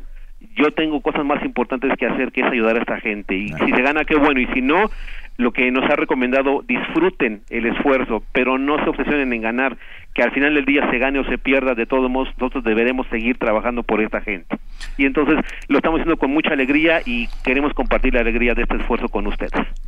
Los premios sirven para lo que sirven. En este, Es ca- en este caso hay, hay una dotación económica que viene a- a- Importante. a- aparejada al premio que sin duda les va a servir muchísimo. No tengo duda. Eh, Entonces, bueno, de verdad, mil gracias por estar esta mañana con nosotros, Javier Urbano, y, y a todos los que nos están escuchando. mm, eh, pocas veces eh, apelamos a la solidaridad para ningún fin, pero creo que esta es una de ellas y lo hacemos absolutamente conscientes de lo que estamos haciendo, porque insistimos, la empatía con aquellos que, que están sufriendo es una parte fundamental para eh, de la otredad para a ver si intentamos encontrar en ese reflejo un poco de nuestra propia humanidad. Muchísimas gracias, de verdad, Benito, eh, eh, compañera, muchísimas gracias y de- lo digo con mucho aprecio para para mi casa, que es la UNAM, que es mi casa. Yo soy académico en la Iberoamericana, sigo siendo académico de la UNAM. Eh, para mi casa agradezco mucho el, el, el- el que nos abran estos espacios y lo digo con, con, con, con la responsabilidad de lo que de lo que voy a decir inmediatamente. De verdad, en nombre de ellas eh, de Norma, de Berna, de Lupe, de Julia, de Doña Leo, de, de, de Lorena y de toda esta gente maravillosa. Muchísimas gracias por su solidaridad y esperamos que haya una cascada pronto de, de más solidaridad y sí que nos acompañen en esto. Al final no se trata de una acción de una universidad, sino una, de- sino una causa de todo mundo y que por tanto debemos disfrutar todos este esfuerzo. Doctor Javier Urbano, investigador del Departamento de Estudios Internacionales de la Universidad Iberoamericana, mil gracias por hablar esta mañana con nosotros y quisiéramos eh, compartirle, bueno, compartir con usted y con, con el auditorio el, el tráiler de este documental Llévate mis amores para cerrar. Muchas gracias. Muchísimas gracias a todos. Buen día.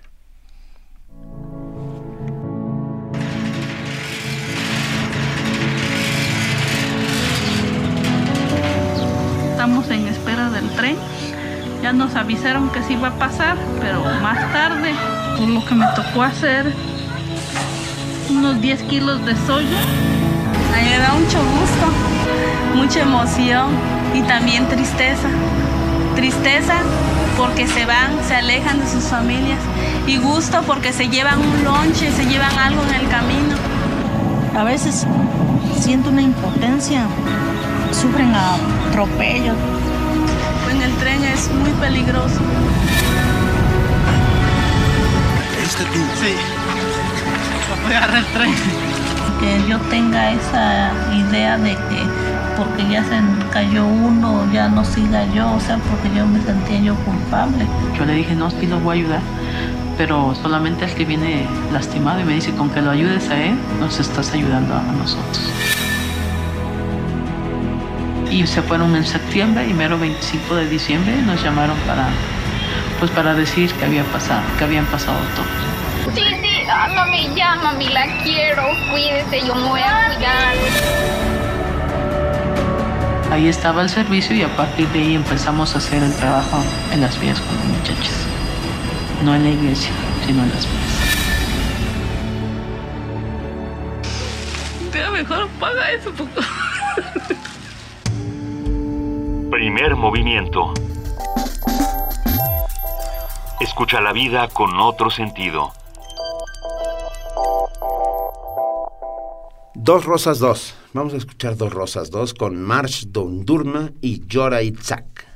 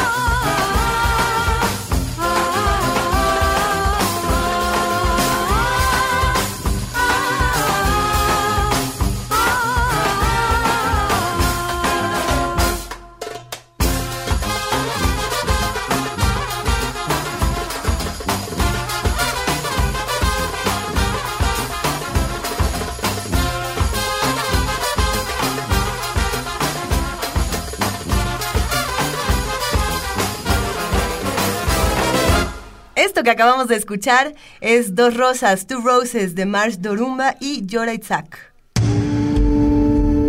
Primer movimiento. Donde todos rugen, el puma ronronea.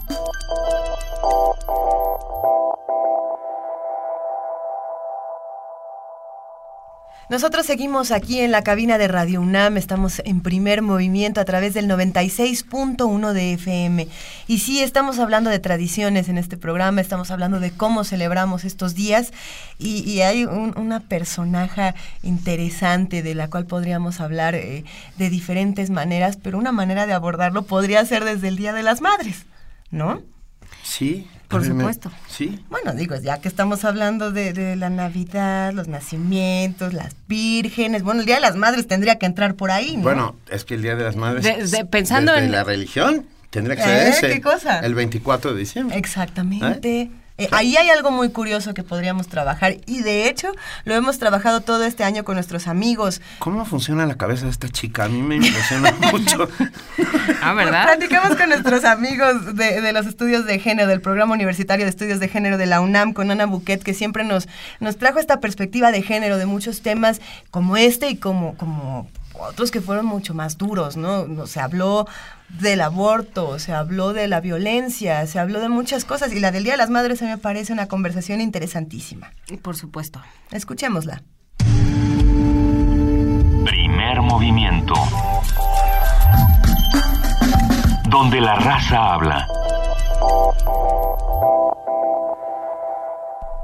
8 de la mañana, 47 minutos y ya tenemos en la línea a la maestra Ana Buquet, coordinadora del Programa Universitario de Estudios de Género. Muy buenos días. Hola Ana. Hola Benito, Luisa, Juana Inés, ¿cómo están? Bien, ¿cómo estás tú? Muy bien, muy bien. Oye, que nos vas a hablar sobre la historia del Día de las Madres. Así ¿En, en es. general o en México? Pues eh, en general Venga. y en México también, ¿no? Pero además estamos aprovechando que el domingo se festeja el Día de las Madres, Afirmativo. que es un día mm, muy comercial, ¿no? Uno de los días más comerciales del año. ¿Cierto? Restaurantes abarrotados, puestos de flores por aquí y por allá, muchísimo tráfico, ¿no? Hay gente que ya no quiere salir ese día y una, una alta compra de regalos, este, muchas veces electrodomésticos, ¿no? Sí. Que se supone que les facilitan el trabajo, pero les recuerdan sus deberes madres. Eh, fíjense que es uno de los días eh, en México que se gasta más dinero, similar a Navidad, por ejemplo, ¿no? Y un festejo que consiente a las madres solo una vez al año, pero que beneficia enormemente al comercio. Es este esto que pasa con otras conmemoraciones con alto contenido crítico y social que son arrebatadas por por pues, la verdad que por el capitalismo, ¿no? Así tal cual. Y bueno, efectivamente el, el Día de las Madres eh, tiene un origen muy distinto, ¿no? Al que conocemos hoy desde 1870 en Estados Unidos, una activista, este, social, una abolicionista, eh, propuso el Día de las Madres, pero como un momento para reflexionar y concertar la paz, eh, como oposición a la guerra de secesión estadounidense. Pero la propuesta de, de esta mujer no tuvo éxito y unas décadas después, en 1907, otra activista eh, estadounidense también propuso este día para que conmemorar a, a su madre que había luchado en la guerra de secesión. Y aquí tuvo un poquito más de éxito porque unos años después, en 1914, el presidente Woodrow Wilson adoptó esta iniciativa y en muy poco tiempo, cada segundo domingo de mayo, la celebración ya era una costumbre en Estados Unidos. Pero esta mujer, Ann Jarvis, que fue la que propuso el, el festejo del Día de las Madres, ya para 1920 estaba organizando manifestaciones y hasta se fue a la cárcel porque eh, se había convertido en un día comercial, ¿no? Había perdido su, su sentido de, de protesta social. Y en México tiene una historia similar, pero inicia en 1922 y fíjense que inicia como una reacción ante las eh, principales demandas del movimiento feminista de esos años en México, que se centraban justamente en la emancipación de las mujeres y las luchas por sus derechos a partir de la libre elección, de su maternidad, del uso de anticonceptivos, ¿no? Para decidir sobre su reproducción. Y quien interviene aquí de manera muy fuerte es Excelsior. Excelsior es quien organiza festivales desde 1922 hasta 1968 eh, muy apoyado en el 22 por Vasconcelos, que era eh, entonces el secretario de Educación Pública, y por el arzobispo primado de México, la Cruz Roja, y quién creen, las cámaras de comercio, ¿no? Ah, claro. Entonces, bueno, se genera un discurso en torno al Día de las Madres, ¿no? Eh, se premia a las madres más prolíficas, a las más sacrificadas, y bueno, pues la abnegación y el amor incondicional de las madres cobran este enaltecimiento, ¿no? Pero yo creo que es un día que, eh, bueno, que las madres mexicanas disfrutan mucho porque son agasajadas y consentidas por sus hijos, por sus hijas, pero también nos tendría que hacer reflexionar un poco, ¿no? Sobre el papel que tenemos las madres los otros 364 días del año, ¿no? Con fuertísimas cargas de trabajo doméstico, con la administración del hogar, con la responsabilidad de educar y mantener cierto equilibrio emocional adentro de la familia, que ese es un trabajo bien duro, ¿no? Y también pensar en las condiciones de la maternidad, ¿no? Las madres solteras, las jefas de familia, trabajadoras, las madres adolescentes, y pensar en los derechos de las mujeres a, a decidir sobre su cuerpo y sobre su vida. No sé qué opinan ustedes. Ah, ah, opinamos absolutamente igual que tú. querida. No, nos queda nos queda clarísimo. ¿Sabes qué? Yo sabía que el 10 de mayo en México había sido ah, patrocinado por una gran ah, es- casa comercial de aquellos en- años que sigue funcionando hoy en día. No voy a decir su nombre. Ok. Pero, pero que había surgido ahí de, de- de una idea para vender justamente esos nuevos electrodomésticos que estaban apareciendo por primera vez, ¿no? Fíjate, hay, hay un libro... No, que no eran tan eléctricos. ¿Eh? Ahora que lo pienso, no eran tan, no No eran, no eran electrodomésticos, eran, eran Eran mecánicos. mecánicos. Claro. Así es, así es.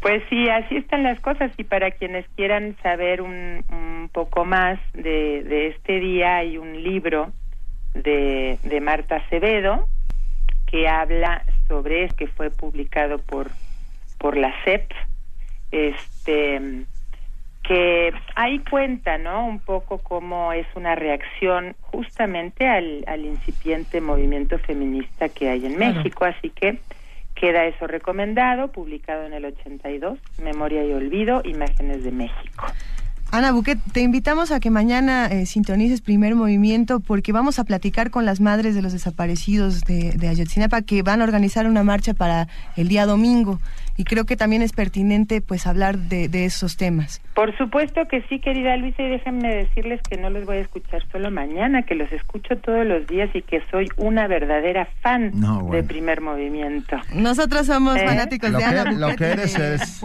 y además una de nuestras más importantes colaboradoras. Muchísimas gracias. Ana Buquet. Luisa, que tengan muy buen día. Gracias, un abrazo Ana. Un abrazo. Ana Buquet, coordinadora del programa universitario de estudios de género, aquí, en primer movimiento.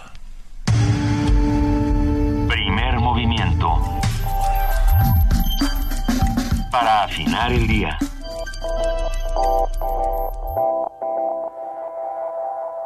¿Puede haber algo más importante que la vida? Yo creo que no. Ahí les va.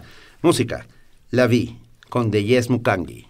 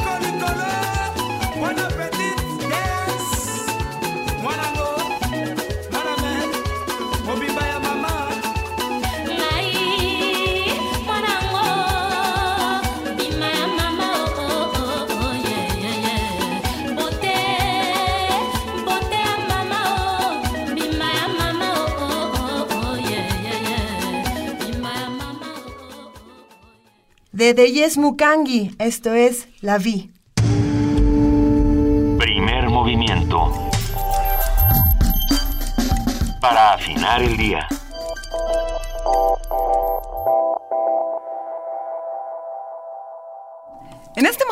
Vamos a escuchar una sección de primer movimiento, vamos a recordar una de las conversaciones que tuvimos con Daniel Moreno.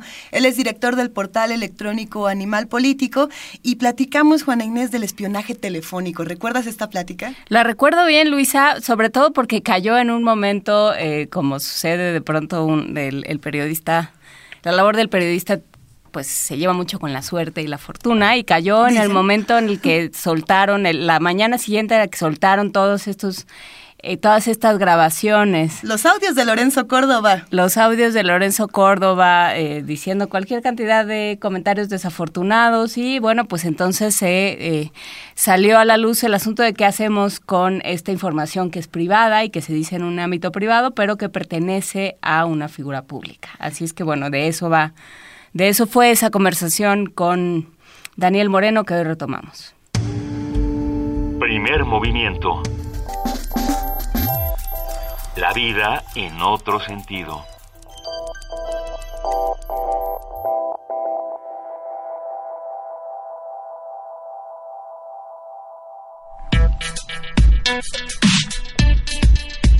Miércoles de Héroes y Villanos.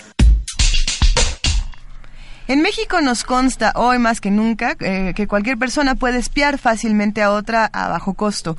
Solo depende de cuántas y qué personas se desea investigar, el medio que se vaya a utilizar y el tiempo que se dedique a esa tarea. El costo va desde los 5 mil hasta los 200 mil pesos. Aunque hay algunos profesionales que tienen unos equipos espectaculares, pero Sí. bueno, ¿cómo se espía a alguien? Es sencillo, se puede colocar una cámara en un reloj de pared, en un buró, se puede ensamblar un micrófono al teléfono de la casa, lo que tardaría 5 o 10 minutos. Esta no es una mesa para que usted en este momento se levante y favor. vaya a ver si, si hay un- una camarita debajo de su cama, pero, pero bueno, se puede hacer. Con la teoría de yo no soy paranoico, a mí sí me siguen.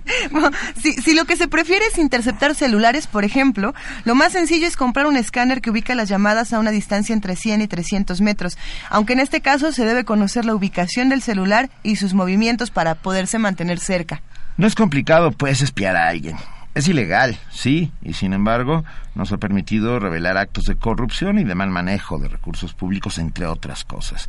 Se ha convertido en un arma política, una fuente invaluable para periodistas y, en suma, un tema del que tenemos que hablar como sociedad y como medios de comunicación. Y bueno, en atención a ello, hablaremos esta mañana sobre las complejidades del espionaje telefónico, lo ilegal que es y lo poco o mucho que puede ayudar a la transparencia. Y para eso contamos esta mañana con la participación de Daniel Moreno, director general del medio digital Animal Político, a quien le agradecemos infinitamente que hable con nosotros. Buenos días, Daniel, ¿cómo estás? Hola, ¿qué tal? ¿Cómo están? Buenos días. Al contrario, el agradecido soy yo. Ya saben que siempre encantado de la vida le entro. No, es un Eso. placer. Tenemos que advertirte que esta conversación está siendo grabada. Sí, exacto. Para fines, de Empecemos ca- por eso. para fines de calidad en el servicio, Daniel. Ah, no por otra cosa. Oye, a ver, ¿qué, qué se hace con el espionaje telefónico? Un peri- Híjole, qué ¿cómo- tema, ¿no? desde, sí, ¿cómo puede ver, desde el punto de vista periodístico, cómo hay que ver el espionaje telefónico? Sí, mira, eh, yo creo que ahorita ustedes plantearon dos puntos que me parece siempre muy importante subrayar de arranque. Uno es, eh, grabar hoy una conversación telefónica es eh, sencillo, evidentemente para quienes conocen de, estos, eh, de estas tecnologías, eh, en contraste con lo que todavía sucedía quizás hace unos 10 o 20 años. Esta sencillez, que implica solamente comprar un aparato, y a partir de eso ubicar la- el teléfono que quieras, pero no solo eso, sino muchísimos otros programas más complejos, hace que eh, pues cualquiera sea eh, eh, susceptible a ser espiado. Eh, Este dato es importante, insisto, porque eh, se conecta con el segundo que es, en efecto, difundir la grabación de una llamada entre dos personas que no saben que estaban siendo grabadas, incluso con que una de las dos no sabía que era grabada, es ilegal. Pero es una ilegalidad que en este país no ha tenido sanción y ese me parece eh, el dato destacable. Es decir, eh, a pesar de que la ley dice claramente que difundir estas grabaciones es ilegal, salvo algún caso, ayer estaba yo revisando, eh, precisamente para poder entrar hoy, pues, estaba revisando un poco historia del tema y, híjole, salvo algún caso en el Estado de México perdidón que no tuvo mayor consecuencia, grabar una conversación en México es algo completamente impune. A nadie detiene nunca por esto, ¿sí? Entonces, eh, si tú combinas estas dos cosas, habría que añadir que, por supuesto, no solo espía el gobierno federal o ni siquiera los gobiernos estatales. La facilidad del asunto eh, y, y la cantidad de posibles víctimas que hay hace que graben también muchas otras personas que han usado esta herramienta para muy eh, diferentes tipos de delitos, desde la extorsión, por supuesto, es decir, si tú cachas a alguien este, eh, con una llamada comprometedora por cualquier razón, lo puedes extorsionar, a eso me refiero, pero no solo eso, sino también trabajas eh, o te contratan tus opositores. En campaña ya se volvió, por, eh, cre- creo que esta, esta campaña lo ha dejado muy claro, se ha vuelto una herramienta fundamental, ¿no? Es decir, tú contratas candidato a gobernador a eh, un grupito de espías y ese grupito de espías se dedica a pinchar los teléfonos de los oponentes durante varios meses antes esperando a que caigan. ¿Quiénes son las personas que lo hacen? Bueno, pues eh, de lo muy poco que se sabe, porque insisto que no ha habido eh, eh, detenidos y por tanto eh, no, no hemos tenido acceso a todas las historias de lo que se sabe, lo que se ha reporteado, pues muchas veces son ex policías, es decir, conocen las técnicas, eh, en los eh, sucesivos controles de confianza que se ha hecho en las policías, tanto federal como estatales, pues evidentemente salen un grupo que tienen ciertas eh, capacidades al respecto, que se quedan desempleados, bueno, pues esa es una chamba que, que encuentran, ¿no? Es decir, espiar eh, eh, es- eh, a, a los oponentes contratados por un candidato. Y ahora súmale los empresarios, que se espían entre ellos, que, que espían pues para robar secretos comerciales o secretos de producción, de patentes y de todo este tipo de cosas. Entonces, se vuelve, insisto, un tema muy amplio eh, en términos, eh, primero que nada, numérico, es decir, pueden estar siendo empleados, eh, perdón, espiados, pues cientos o quizá algunos miles, imposible saberlo. ¿No?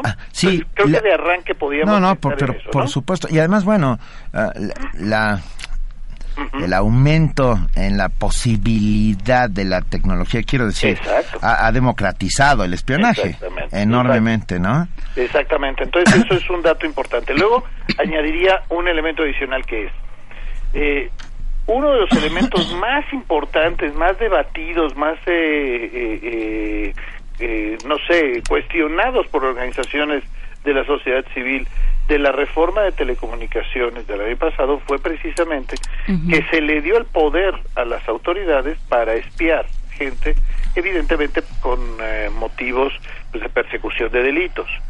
El problema radica en que no hay, eh, la ley no estableció eh, ningún eh, límite, eh, por ejemplo, de que un juez tenga que saber que eh, se va a espiar a alguien y por tanto dar el permiso para que se espíe. Entonces, ese elemento es fundamental. Un juez en este caso sirve evidentemente de control, ¿no? Para evitar eh, abusos. Entonces, al no tener intervención un juez, pues una autoridad puede espiar ca- casi a cualquiera. Evidentemente, se supone que no, ha- no se tiene que difundir esta información. Bueno, pero que levante la mano el que confíe que eh, esto va a pasar. Es decir, eh, de veras creemos que este, la información que se recabe a través del espionaje a eh, supuestos delincuentes o a presuntos delincuentes o a gente simplemente sospechosa no va a ser utilizada con otro fin y peor todavía solo se van a espiar eh, a delincuentes y eh, sospechosos o a un opositor político pues si no tienes controles y límites pues eh, salvo es el que pueda entonces ese también es un elemento clave no Sí. ahora creo perdóname te interrumpí No, no, no, me- nos preguntamos ¿qué, qué tan válida es la información que se obtiene a partir del espionaje y qué uso se le puede dar. Mira, yo creo que eh, eh, es válida en la medida en que hay, hay que asumir que no hay en este país ni la suficiente transparencia, ni la suficiente rendición de cuentas, pues, perdón, ni la suficiente simplemente eh, investigación sobre, sobre todo, presuntos actos de corrupción, y las grabaciones telefónicas se vuelven una herramienta para dar a conocer este tipo de cosas. Sin embargo, yo creo que eh, lo que está muy claro es que hay por lo menos dos eh, elementos fundamentales que los periodistas debemos de cumplir, deberíamos de cumplir y no estamos cumpliendo. Uno es, eh, yo creo que uno solo tiene que aceptar grabaciones telefónicas si estas se refieren a presuntos acto- actos de corrupción, es decir, a cosas claramente ilegales, no a la grabación de eh, el novio con la novia, ¿no? Entonces, un primer límite creo que tendría que ser eso. No se vale grabaciones eh, que involucren temas de vida privada y demás. Y lo segundo es, nosotros como periodistas tenemos al menos la obligación, primero, de confirmar la veracidad de la llamada. Es decir, tendríamos que eh, confrontar por lo menos alguna de las partes y, en términos evidentemente ide- ideales, incluso acudir con un perito para saber si la grabación es eh, fiel eh, o no, es decir, si no está editada, si en efecto las voces son de quienes supone que son. Creo que esta parte es importante porque eh, así como es fácil grabar una conversación, pues también es fácil editar una conversación. Y creo que todos tenemos claro que si tú grabas una llamada de cualquier persona y la editas, es decir, entresacas frases, bueno, tú puedes hacer cualquier cosa. Puedes eh, inventar delitos, puedes inventar, no sé, lo que se te dé la gana. Entonces, eh, es muy peligroso que un periodista solo agarre una grabación y la deje como si fuera buena, porque lo que eh, siempre pasa y es un riesgo latente en cualquier publicación al respecto es que termines o, o, eh, o difamando a alguien o involucrándolo cuando ni siquiera es él este el de la el de la llamada porque la llamada insisto o fue manipulada o editada o cualquier cosa de estas entonces creo que estos criterios éticos tendrían que ser obligatorios ahora también tengo claro que la prisa es un elemento Claro. complicado no es decir Y te la, mandan una y la llamada exclusiva, Daniel. No, y hay, sí no hay Ah. otra cosa, Daniel. Hola, habla Juana Inés de esa. ¿Cómo estás? Bien, gracias. Em, te, te preguntaría, uno como periodista, eh, tiene, ¿en qué momento se pregunta a quién le hace el juego? Porque estas, estas Claro. grabaciones son armas políticas, que eso es a mí lo que me parece grave del asunto, digamos. Se están usando como, como herramientas de chantaje. Este, son ilegales, por supuesto, de ahí partimos, Ajá. pero ya, bueno, una vez este, puesto eso sobre la mesa, además son armas políticas, se utilizan, se dosifican, se reparten por goteo en, en ciertos momentos, nada es inocente, digamos. ¿no? Se pregunta en, en nuestras redes sociales, compa tuitero, ¿quién estará grabando a Lorenzo Córdoba? ¿La sociedad civil, Morena, el crimen organizado? O sea, realmente hay que... La te- o le sea, faltó la secretaria de Gobernación, digo, para ¿En ya qué momento- ampliar. Abriendo de todo, sí. Sí. ¿En qué momento entra eso dentro de dentro de todo lo que se plantea el periodista? ¿En qué momento entra a quién le hago el juego? Eso, e- ese es un elemento que, que, que- bueno que mencionas porque me parece en efecto eh, capital eh, y creo que entra muy pocas veces. Es decir, nosotros como periodistas siempre nos tenemos que preguntar, no solo en una grabación, sino en cualquier tipo de infiltración eh, eh, que recibamos, bueno, eh, quién es, quién puede ser y qué beneficio puede tener quien lo filtra o quien graba ilegalmente una conversación. Eh, este, esta pregunta nos la tenemos que hacer, insisto, porque nosotros digo, siempre establecemos, un periodista siempre establece una relación con la fuente de uso, ¿no? Nos usamos mutuamente, pero el uso que nos damos tiene que ser algo transparente y evidentemente siempre eh, pensando en el interés público, o sea, tiene que seguir ciertas reglas. Cuando yo digo uso, me refiero en el mejor sentido, en la mejor buena ley, es decir, alguien te da una información eh, públicamente, de cara a cara me refiero, pues te lo da por alguna razón y, y si ti te parece de interés público lo publicas, ¿no? Bueno, pero cuando tú recibes algo anónimo, pues evidentemente no tienes control sobre esto y si tú no te haces la pregunta, es muy fácil que seas utilizado y que seas utilizado en el peor sentido. Creo que esta campaña electoral es híjole, un, un terrible ejemplo, porque Sí. los medios, creo, todos, y siempre, como, como hemos platicado nosotros, siempre hablo en primera persona del plural, eh, para dejar en claro que no, no excluyo ni de lejos animal político, los medios en general hemos cometido un error fundamental. Nos hemos dejado usar por la clase política en esta campaña, no solo en esta, pero en esta de una manera muy marcada, y hemos publicado, bueno, acusaciones de todos colores y sabores contra otros políticos que se han ido cayendo, es decir, que no han sido probadas. Mira, con todas las, las virtudes Las placas que de la avioneta creo- que seguimos revisando. pues sí, digo, eh, con todas las virtudes que creo eh, tiene el periódico Reforma y yo siempre diré, para mí es el mejor periódico que se hace en este país, hoy hay un ejemplo clarísimo. Ayer se publicó que el hermano de un candidato a gobernador estaba vinculado con capos del narcotráfico. Y hoy tiene que salir una nota diciendo, no, no son capos del narcotráfico, son estas otras personas que se parecen, pero confundieron, ¿no? Este, ¿cómo? O sea, no, no hicimos el trabajo No. de confirmar la información. Sí. Daniel, ¿qué pasa cuando los periodistas se acaban convirtiendo en una suerte de jueces? Que yo creo que ahí está el verdadero y, y grave problema. De acuerdo, creo que es eh, francamente peligroso, creo que se le da un poder eh, que, el, eh, que el periodista no puede ni debe tener, no tiene la capacidad para hacerlo, no tiene ni siquiera las herramientas necesarias y las profundidades de investigación como para poder ejercer de juez, pero además pasan este tipo de cosas como la que mencionábamos de reforma, que es, oye, pues terminas eh, eh, acusando a alguien, eh, eh, enjuiciando y acusando a alguien de eh, tener vínculos con el narcotráfico cuando ni siquiera tienes la historia completa. Entonces, creo que esta parte es eh, particularmente peligrosa porque eh, terminamos, eh, digamos, defraudando la confianza que pueden tener nuestros lectores, nuestros radioescuchas, nuestros televidentes, tel- tel- televidentes y creo que tenemos claro todos que la confianza es quizá el elemento más importante de nuestra relación con el lector, es Ah. decir, eh, eh, nosotros construimos periodistas y lectores pues nuestra relación con base en eso.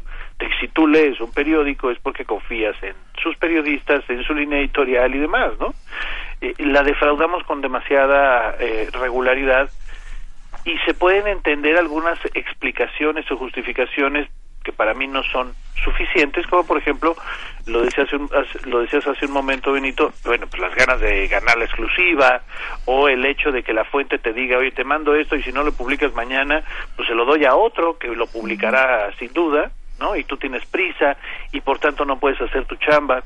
Híjole, creo que la prisa, las ganas de ganar una nota, lo que están haciendo es eh, que los periodistas faltemos regularmente a la ética y por tanto demos cada vez un servicio más deficiente eh, a quienes son pues obviamente nuestros clientes principales para quienes trabajamos que son los lectores Claro. repito en esta campaña electoral creo que el caso es particularmente escandaloso doloroso significativo o como lo quieras decir hemos publicado no sé, este, si, si digo un centenar de notas, probablemente me quede corta, ¿eh? Será poco. Corto, ¿eh?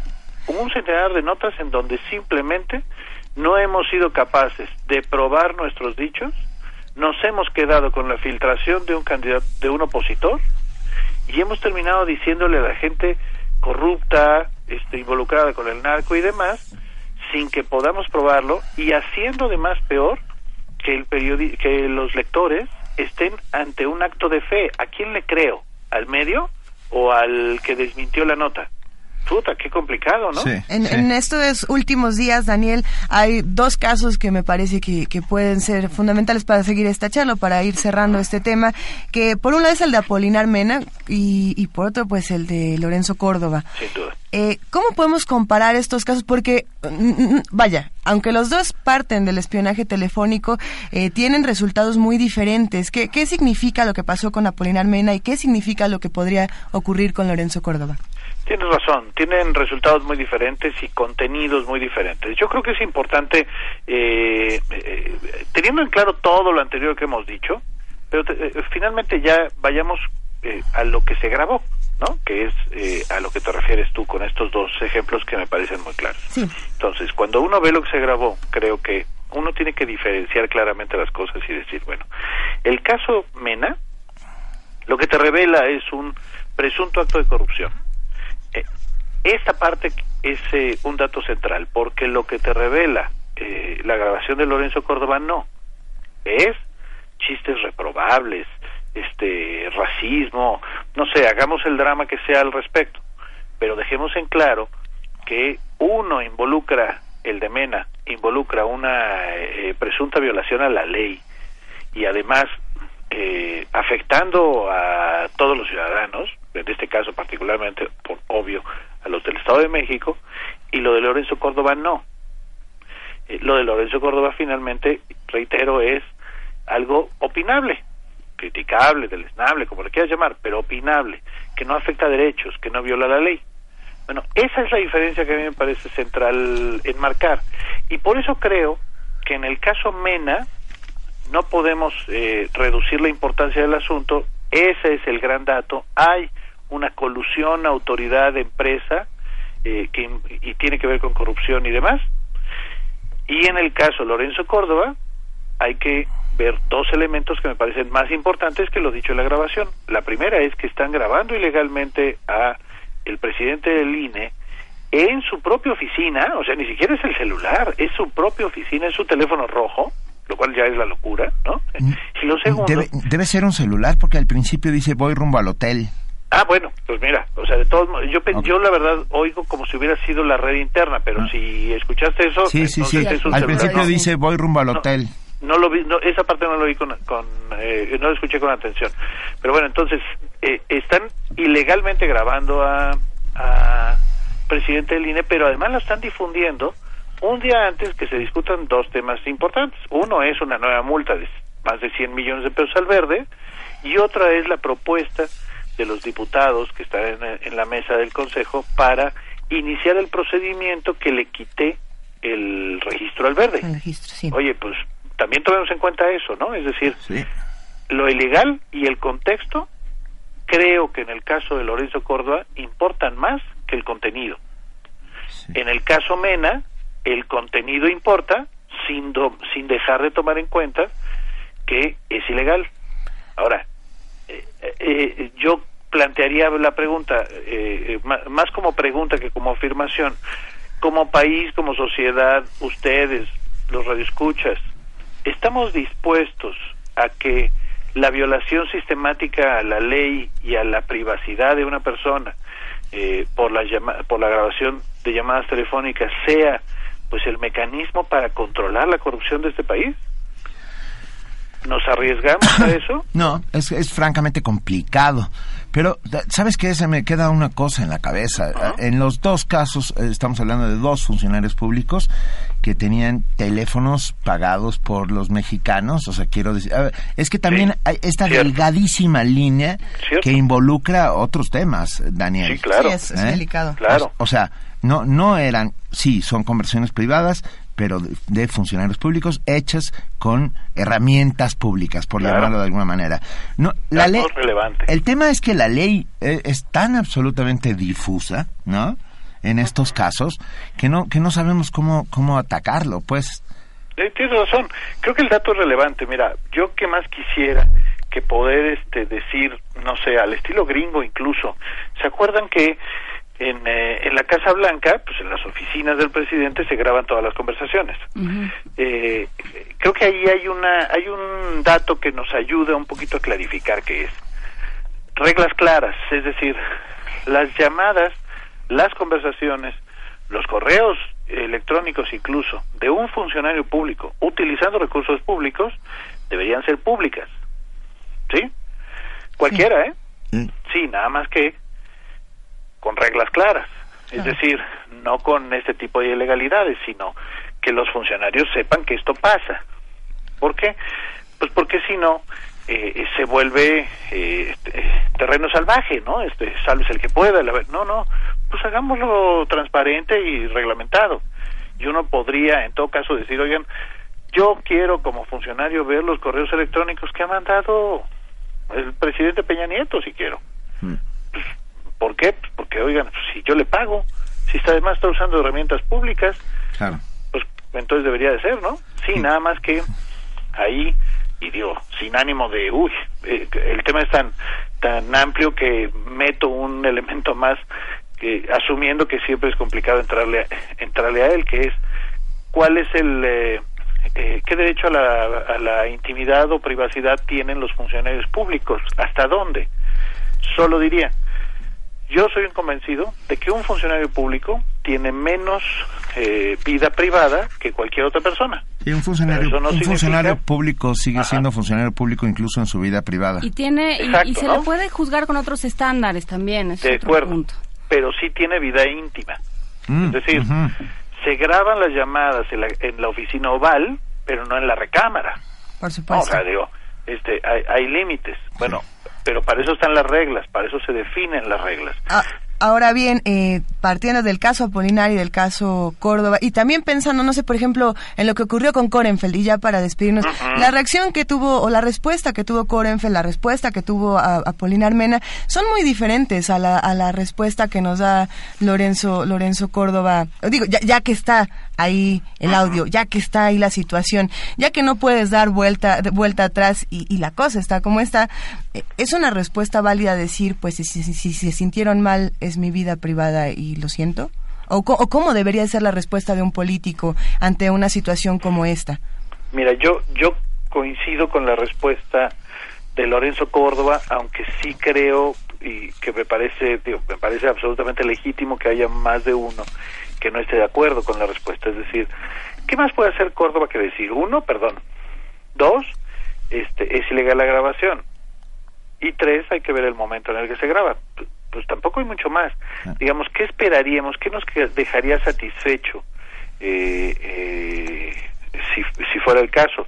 A mí me parecería peligroso que, la, gra- que una grabación ilegal de una conversación privada en donde no se, de- ah, no se eh, prueba ninguna violación a la ley fuera la razón para tumbar al presidente del máximo órgano electoral pues, dos semanas antes de la elección. A mí eso me parecería preocupante o peligroso o riesgoso, como quieras llamarlo. Las renuncias de Korenfeld y de Mena me parecen entendibles y ahí lo vinculo con algo que decíamos hace unos minutos, que es por lo que se estaba diciendo, pues porque lo que se estaba en un caso diciendo y en otro caso haciendo es corrupción, es uso de recursos públicos en un caso con, para beneficio personal y el otro, pues bueno, no, este, mis vacaciones en Cancún pagadas por una empresa, ¿no? Entonces, este, sí por eso insistiría mucho en, eh, creo que tenemos que eh, darle el peso real y el eh, eh, justo a lo que se dice en las grabaciones. Repito, uno es una violación de la ley, el otro es, híjole, este, pues una tontería, ¿no? Como- y no, no, no la minimizo, ¿eh? O sea, estoy, tengo claro que es un tema serio, pero es un, pero es una tontería. O sea, pues revisemos si el INE o el presidente del INE en sus traba- en su trabajo cotidiano ha, eh, eh, no sé, eh, violado derechos indígenas, ha minimizado los problemas del tema, no sé. Yo, yo no tengo claro que haya pasado, por lo menos no ha habido en, en las semanas recientes denuncias de los propios involucrados al respecto. Entonces, pues, digamos, eh, dejemos en claro que una cosa es este chistes reprobables y otra cosa es violación de derechos y actuación pública en donde se documenten esto, eh, documenten esta violación de derechos, ¿no? Sí. Ah, Daniel Moreno, mil gracias. No, hombre, al contrario, perdón el rollazo, pero No, no, por favor. creo de veras que es un tema Es- es- súper da- interesante. da pa- A ver, a la Galileo Galilei y sin embargo se mueve y se mueve mucho. Exacto. Te mandamos un gran abrazo, Daniel Moreno, Abrazo director ustedes, general de Animal Político. Ya. Primer movimiento. La vida en otro sentido. Esto que vamos a escuchar es de cámara oscura, se llama French Navy. Spent a week in a dusty library, waiting for some words to jump in me. We met by a trick of fate. French Navy, my sailor maid.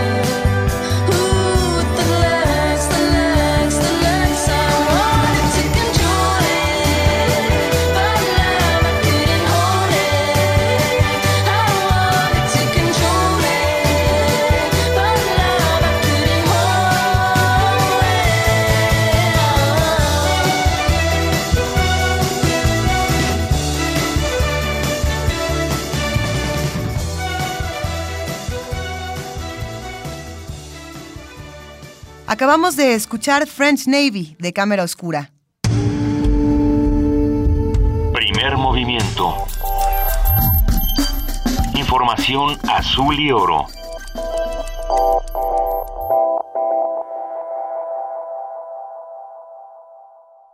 Ay, hay tanto que ha sido un año francamente maravilloso en compañía de todos ustedes que están ahí del otro lado haciendo comunidad. Pero tengo que decirlo, también ha sido un año maravilloso en compañía de quienes todos los días hacen primer movimiento. Juan Inés de ESA, eh, Luisa Iglesias, Silvia Cruz, nuestra productora, Frida, Paco, todos los que hacen posible este programa, que- Arturo, Vania. ah, Vania, Tamara. Patricia. Es un equipo francamente Yali. cariñoso. Cristina Menchaca. Cristina, Menchaca, todo envol- envolvente, cariñoso, pendiente, hiperprofesional. Arturo Dulce. Y podríamos seguir dando Podríamos seguir. Pero que, no a- hemos, que no hemos dicho a Paco, ya dijimos Ya a Paco, nos dijimos está a viendo desde que más está. que no. Bueno, a Paco ver, y a Pedro, Peter, y a ya- Pedro, y a todos los que están por allá. Pedro, que es nuestro productor asociado. Gracias a todos los que están haciendo que Primer Movimiento llegue a- al final de otro año. Un abrazo para todos ellos y que pasen una muy buena Nochebuena en compañía de esos que quieren que, que les vaya muy bien y que todos sus deseos. Y a los que no quieren, pues aprendan a al- quererlos, porque pues así es la vida. Eso estamos haciendo. Es nuestra labor de convencimiento de que querer al otro y dejar de temer al otro y poder acercarse al otro es una es algo que nos llevará a ser una sociedad más justa y más civilizada. ¿Desde dónde podemos entender al otro? ¿Qué ejercicios podemos tener para entender a los otros? Uno de esos ejercicios que hemos trabajado mucho en este programa es el ejercicio literario, ¿no? Para entender al otro, para reflejarnos en el otro. Y de géneros literarios podemos hablar de la novela, del cuento, de la poesía, del ensayo, y hay un género que a veces pareciera que está muy olvidado y no lo es tanto, no está olvidado. El género de la crónica es, es una maravilla que además realmente ahí uno puede encontrar al otro desde su cotidianidad o desde su rareza, quién sabe. Sí, hablando de la realidad y, tras, y, y magnificando todo aquello que parecería pequeñito por medio de las palabras se convierte en importante. Tuvimos una muy buena conversación con J.M. Servín, eh, escritor, antolo- antologador, porque se ha dedicado a hacer antologías eh, a pasto, este, y él estuvo en el Centro Cultural Universitario Tlatelolco impartiendo eh, un curso sobre crónica. Entonces vamos a hablar con J.M. Servín. Bueno, ya hablamos. Recuerden que este programa es grabado. Ya hablamos, no hablamos, estamos hablando en este momento. Sí. Ahorita en un ratito que en realidad fue hace mucho tiempo, esos, eh, así son todos estos programas. De aquí en adelante, si usted piensa que es eh, eh, que son los excesos y son las posadas, no, es que nosotros así andamos. Entonces, ahorita vamos a platicar en, un, en el pasado con JM Servín. Primer movimiento. Para afinar el día.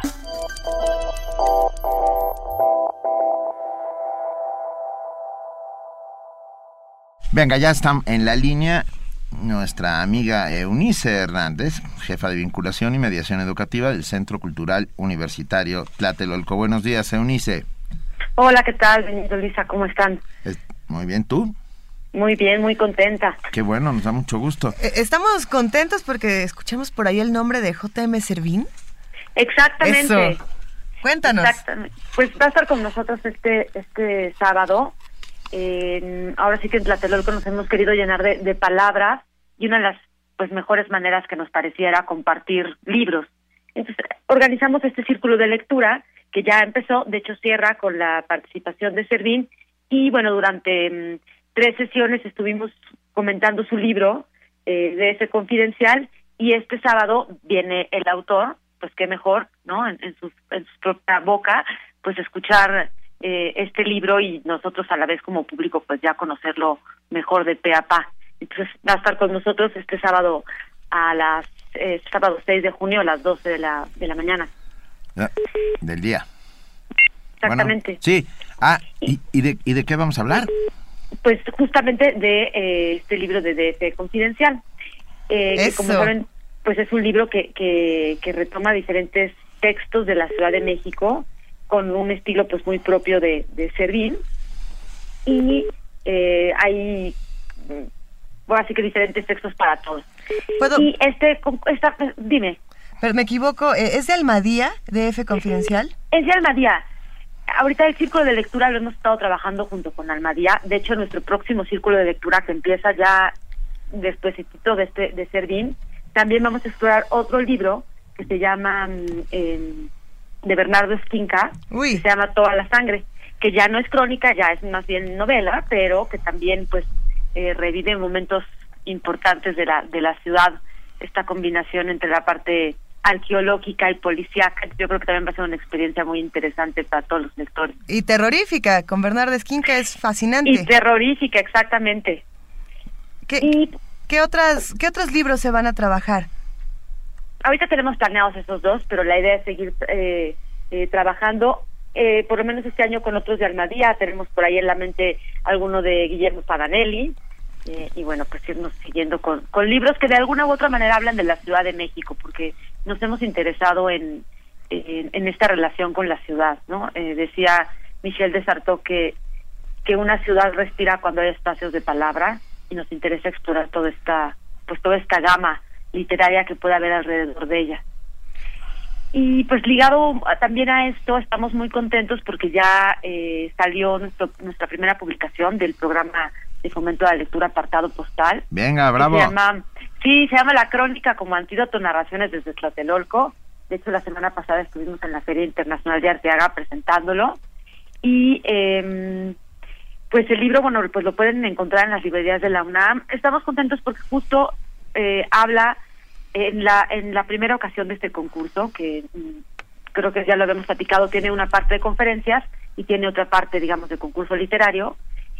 El año, la, primera edición estuvo dedicada a los 50 años de Tlatelolco, entonces pues ahora sí que hay diferentes maneras de ver el- del barrio contenidas en este en este libro y pues también estamos contentos porque ya vamos a sacar la segunda edición del concurso y del programa.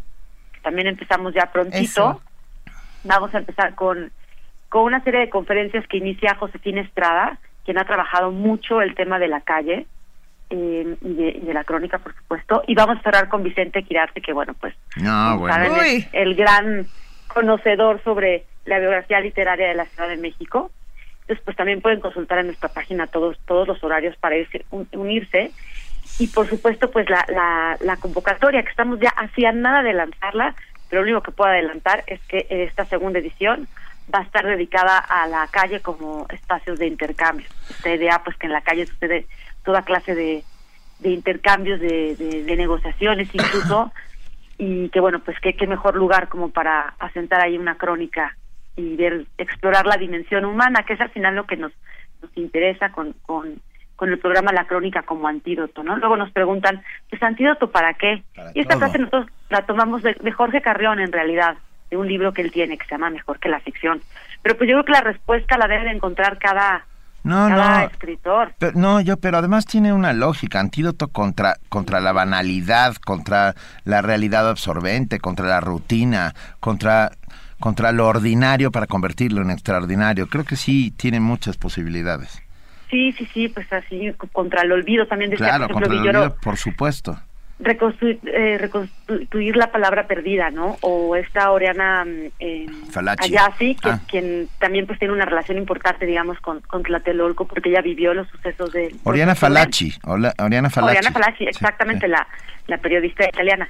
Va. Ella también decía, ¿no? Es la humanidad recobrada, la crónica, ¿no? Eunice Hay Hernández. muchas dimensiones. Venga, Eunice Hernández, jefa de vinculación y mediación educativa del Centro Cultural Universitario Tlatelolco. Muchas gracias por estar esta mañana aquí en Primer Movimiento. Igualmente un abrazo a todos. Venga. Primer movimiento. La vida en otro sentido. Tenemos el enorme privilegio de escuchar a Eric Satie con Bassier.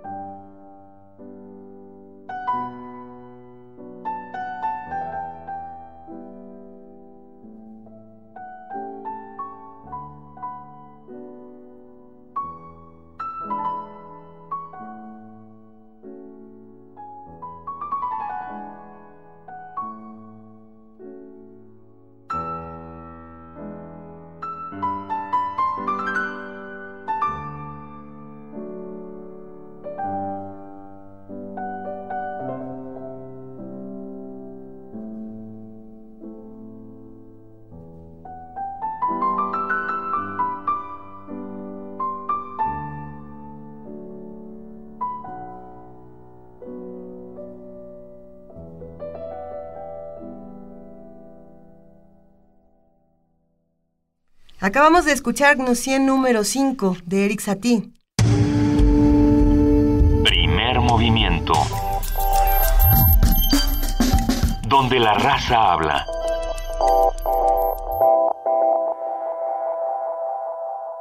Nosotros estamos casi llegando al final de primer movimiento, edición Nochebuena, y ha sido un placer compartir eh, los micrófonos, ha sido un placer estar Como la con cerveza, ustedes. somos el primer movimiento de edición 2015. Sí. En Algo Navidad así, 2015. algo así. Exacto. No, no está nada Pero mal. edición Nada Nochebuena suena muy bien.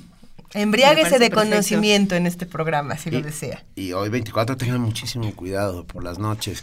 Al salir de la fiesta no arriesgue ni su vida, ni la de otros, ni la de los propios. Pues cuídense mucho, pásenla muy bien, sean, sean respetuosos y amables con los otros, con los que no piensan igual con usted, que ustedes, incluyendo los vecinos que ponen a todo volumen regatón. Este, ve, hoy es el Bueno, día pues de la sí, hoy es tolerancia. día. Hoy es ese día en que, ¿sabe qué? En una de esas puede mover el bote. Bueno, Vamos a ¿por qué no? el bote. Órale, vámonos a celebrar todos juntos. Ha sido un placer compartir con ustedes esta mañana, Juana Inés de esa, Benito Taibo. Muchas gracias, Luisa. Gracias a ustedes. Esto fue Primer Movimiento. El mundo desde la universidad.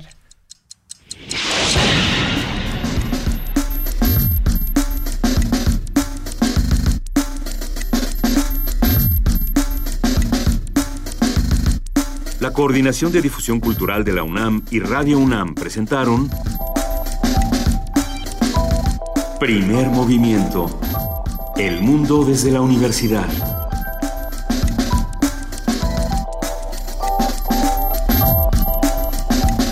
Operación técnica Arturo González. Información Antonio Quijano, Amalia Fernández, Miriam Trejo, Dulce García, Cindy Pérez Ramírez, Cristina Godínez, Abraham Menchaca, Vania Nuche y Patricia Palacios. Producción Silvia Cruz Jiménez, Frida Saldívar, Paco Ángeles, Ameyali Fernández y Tamara Quirós.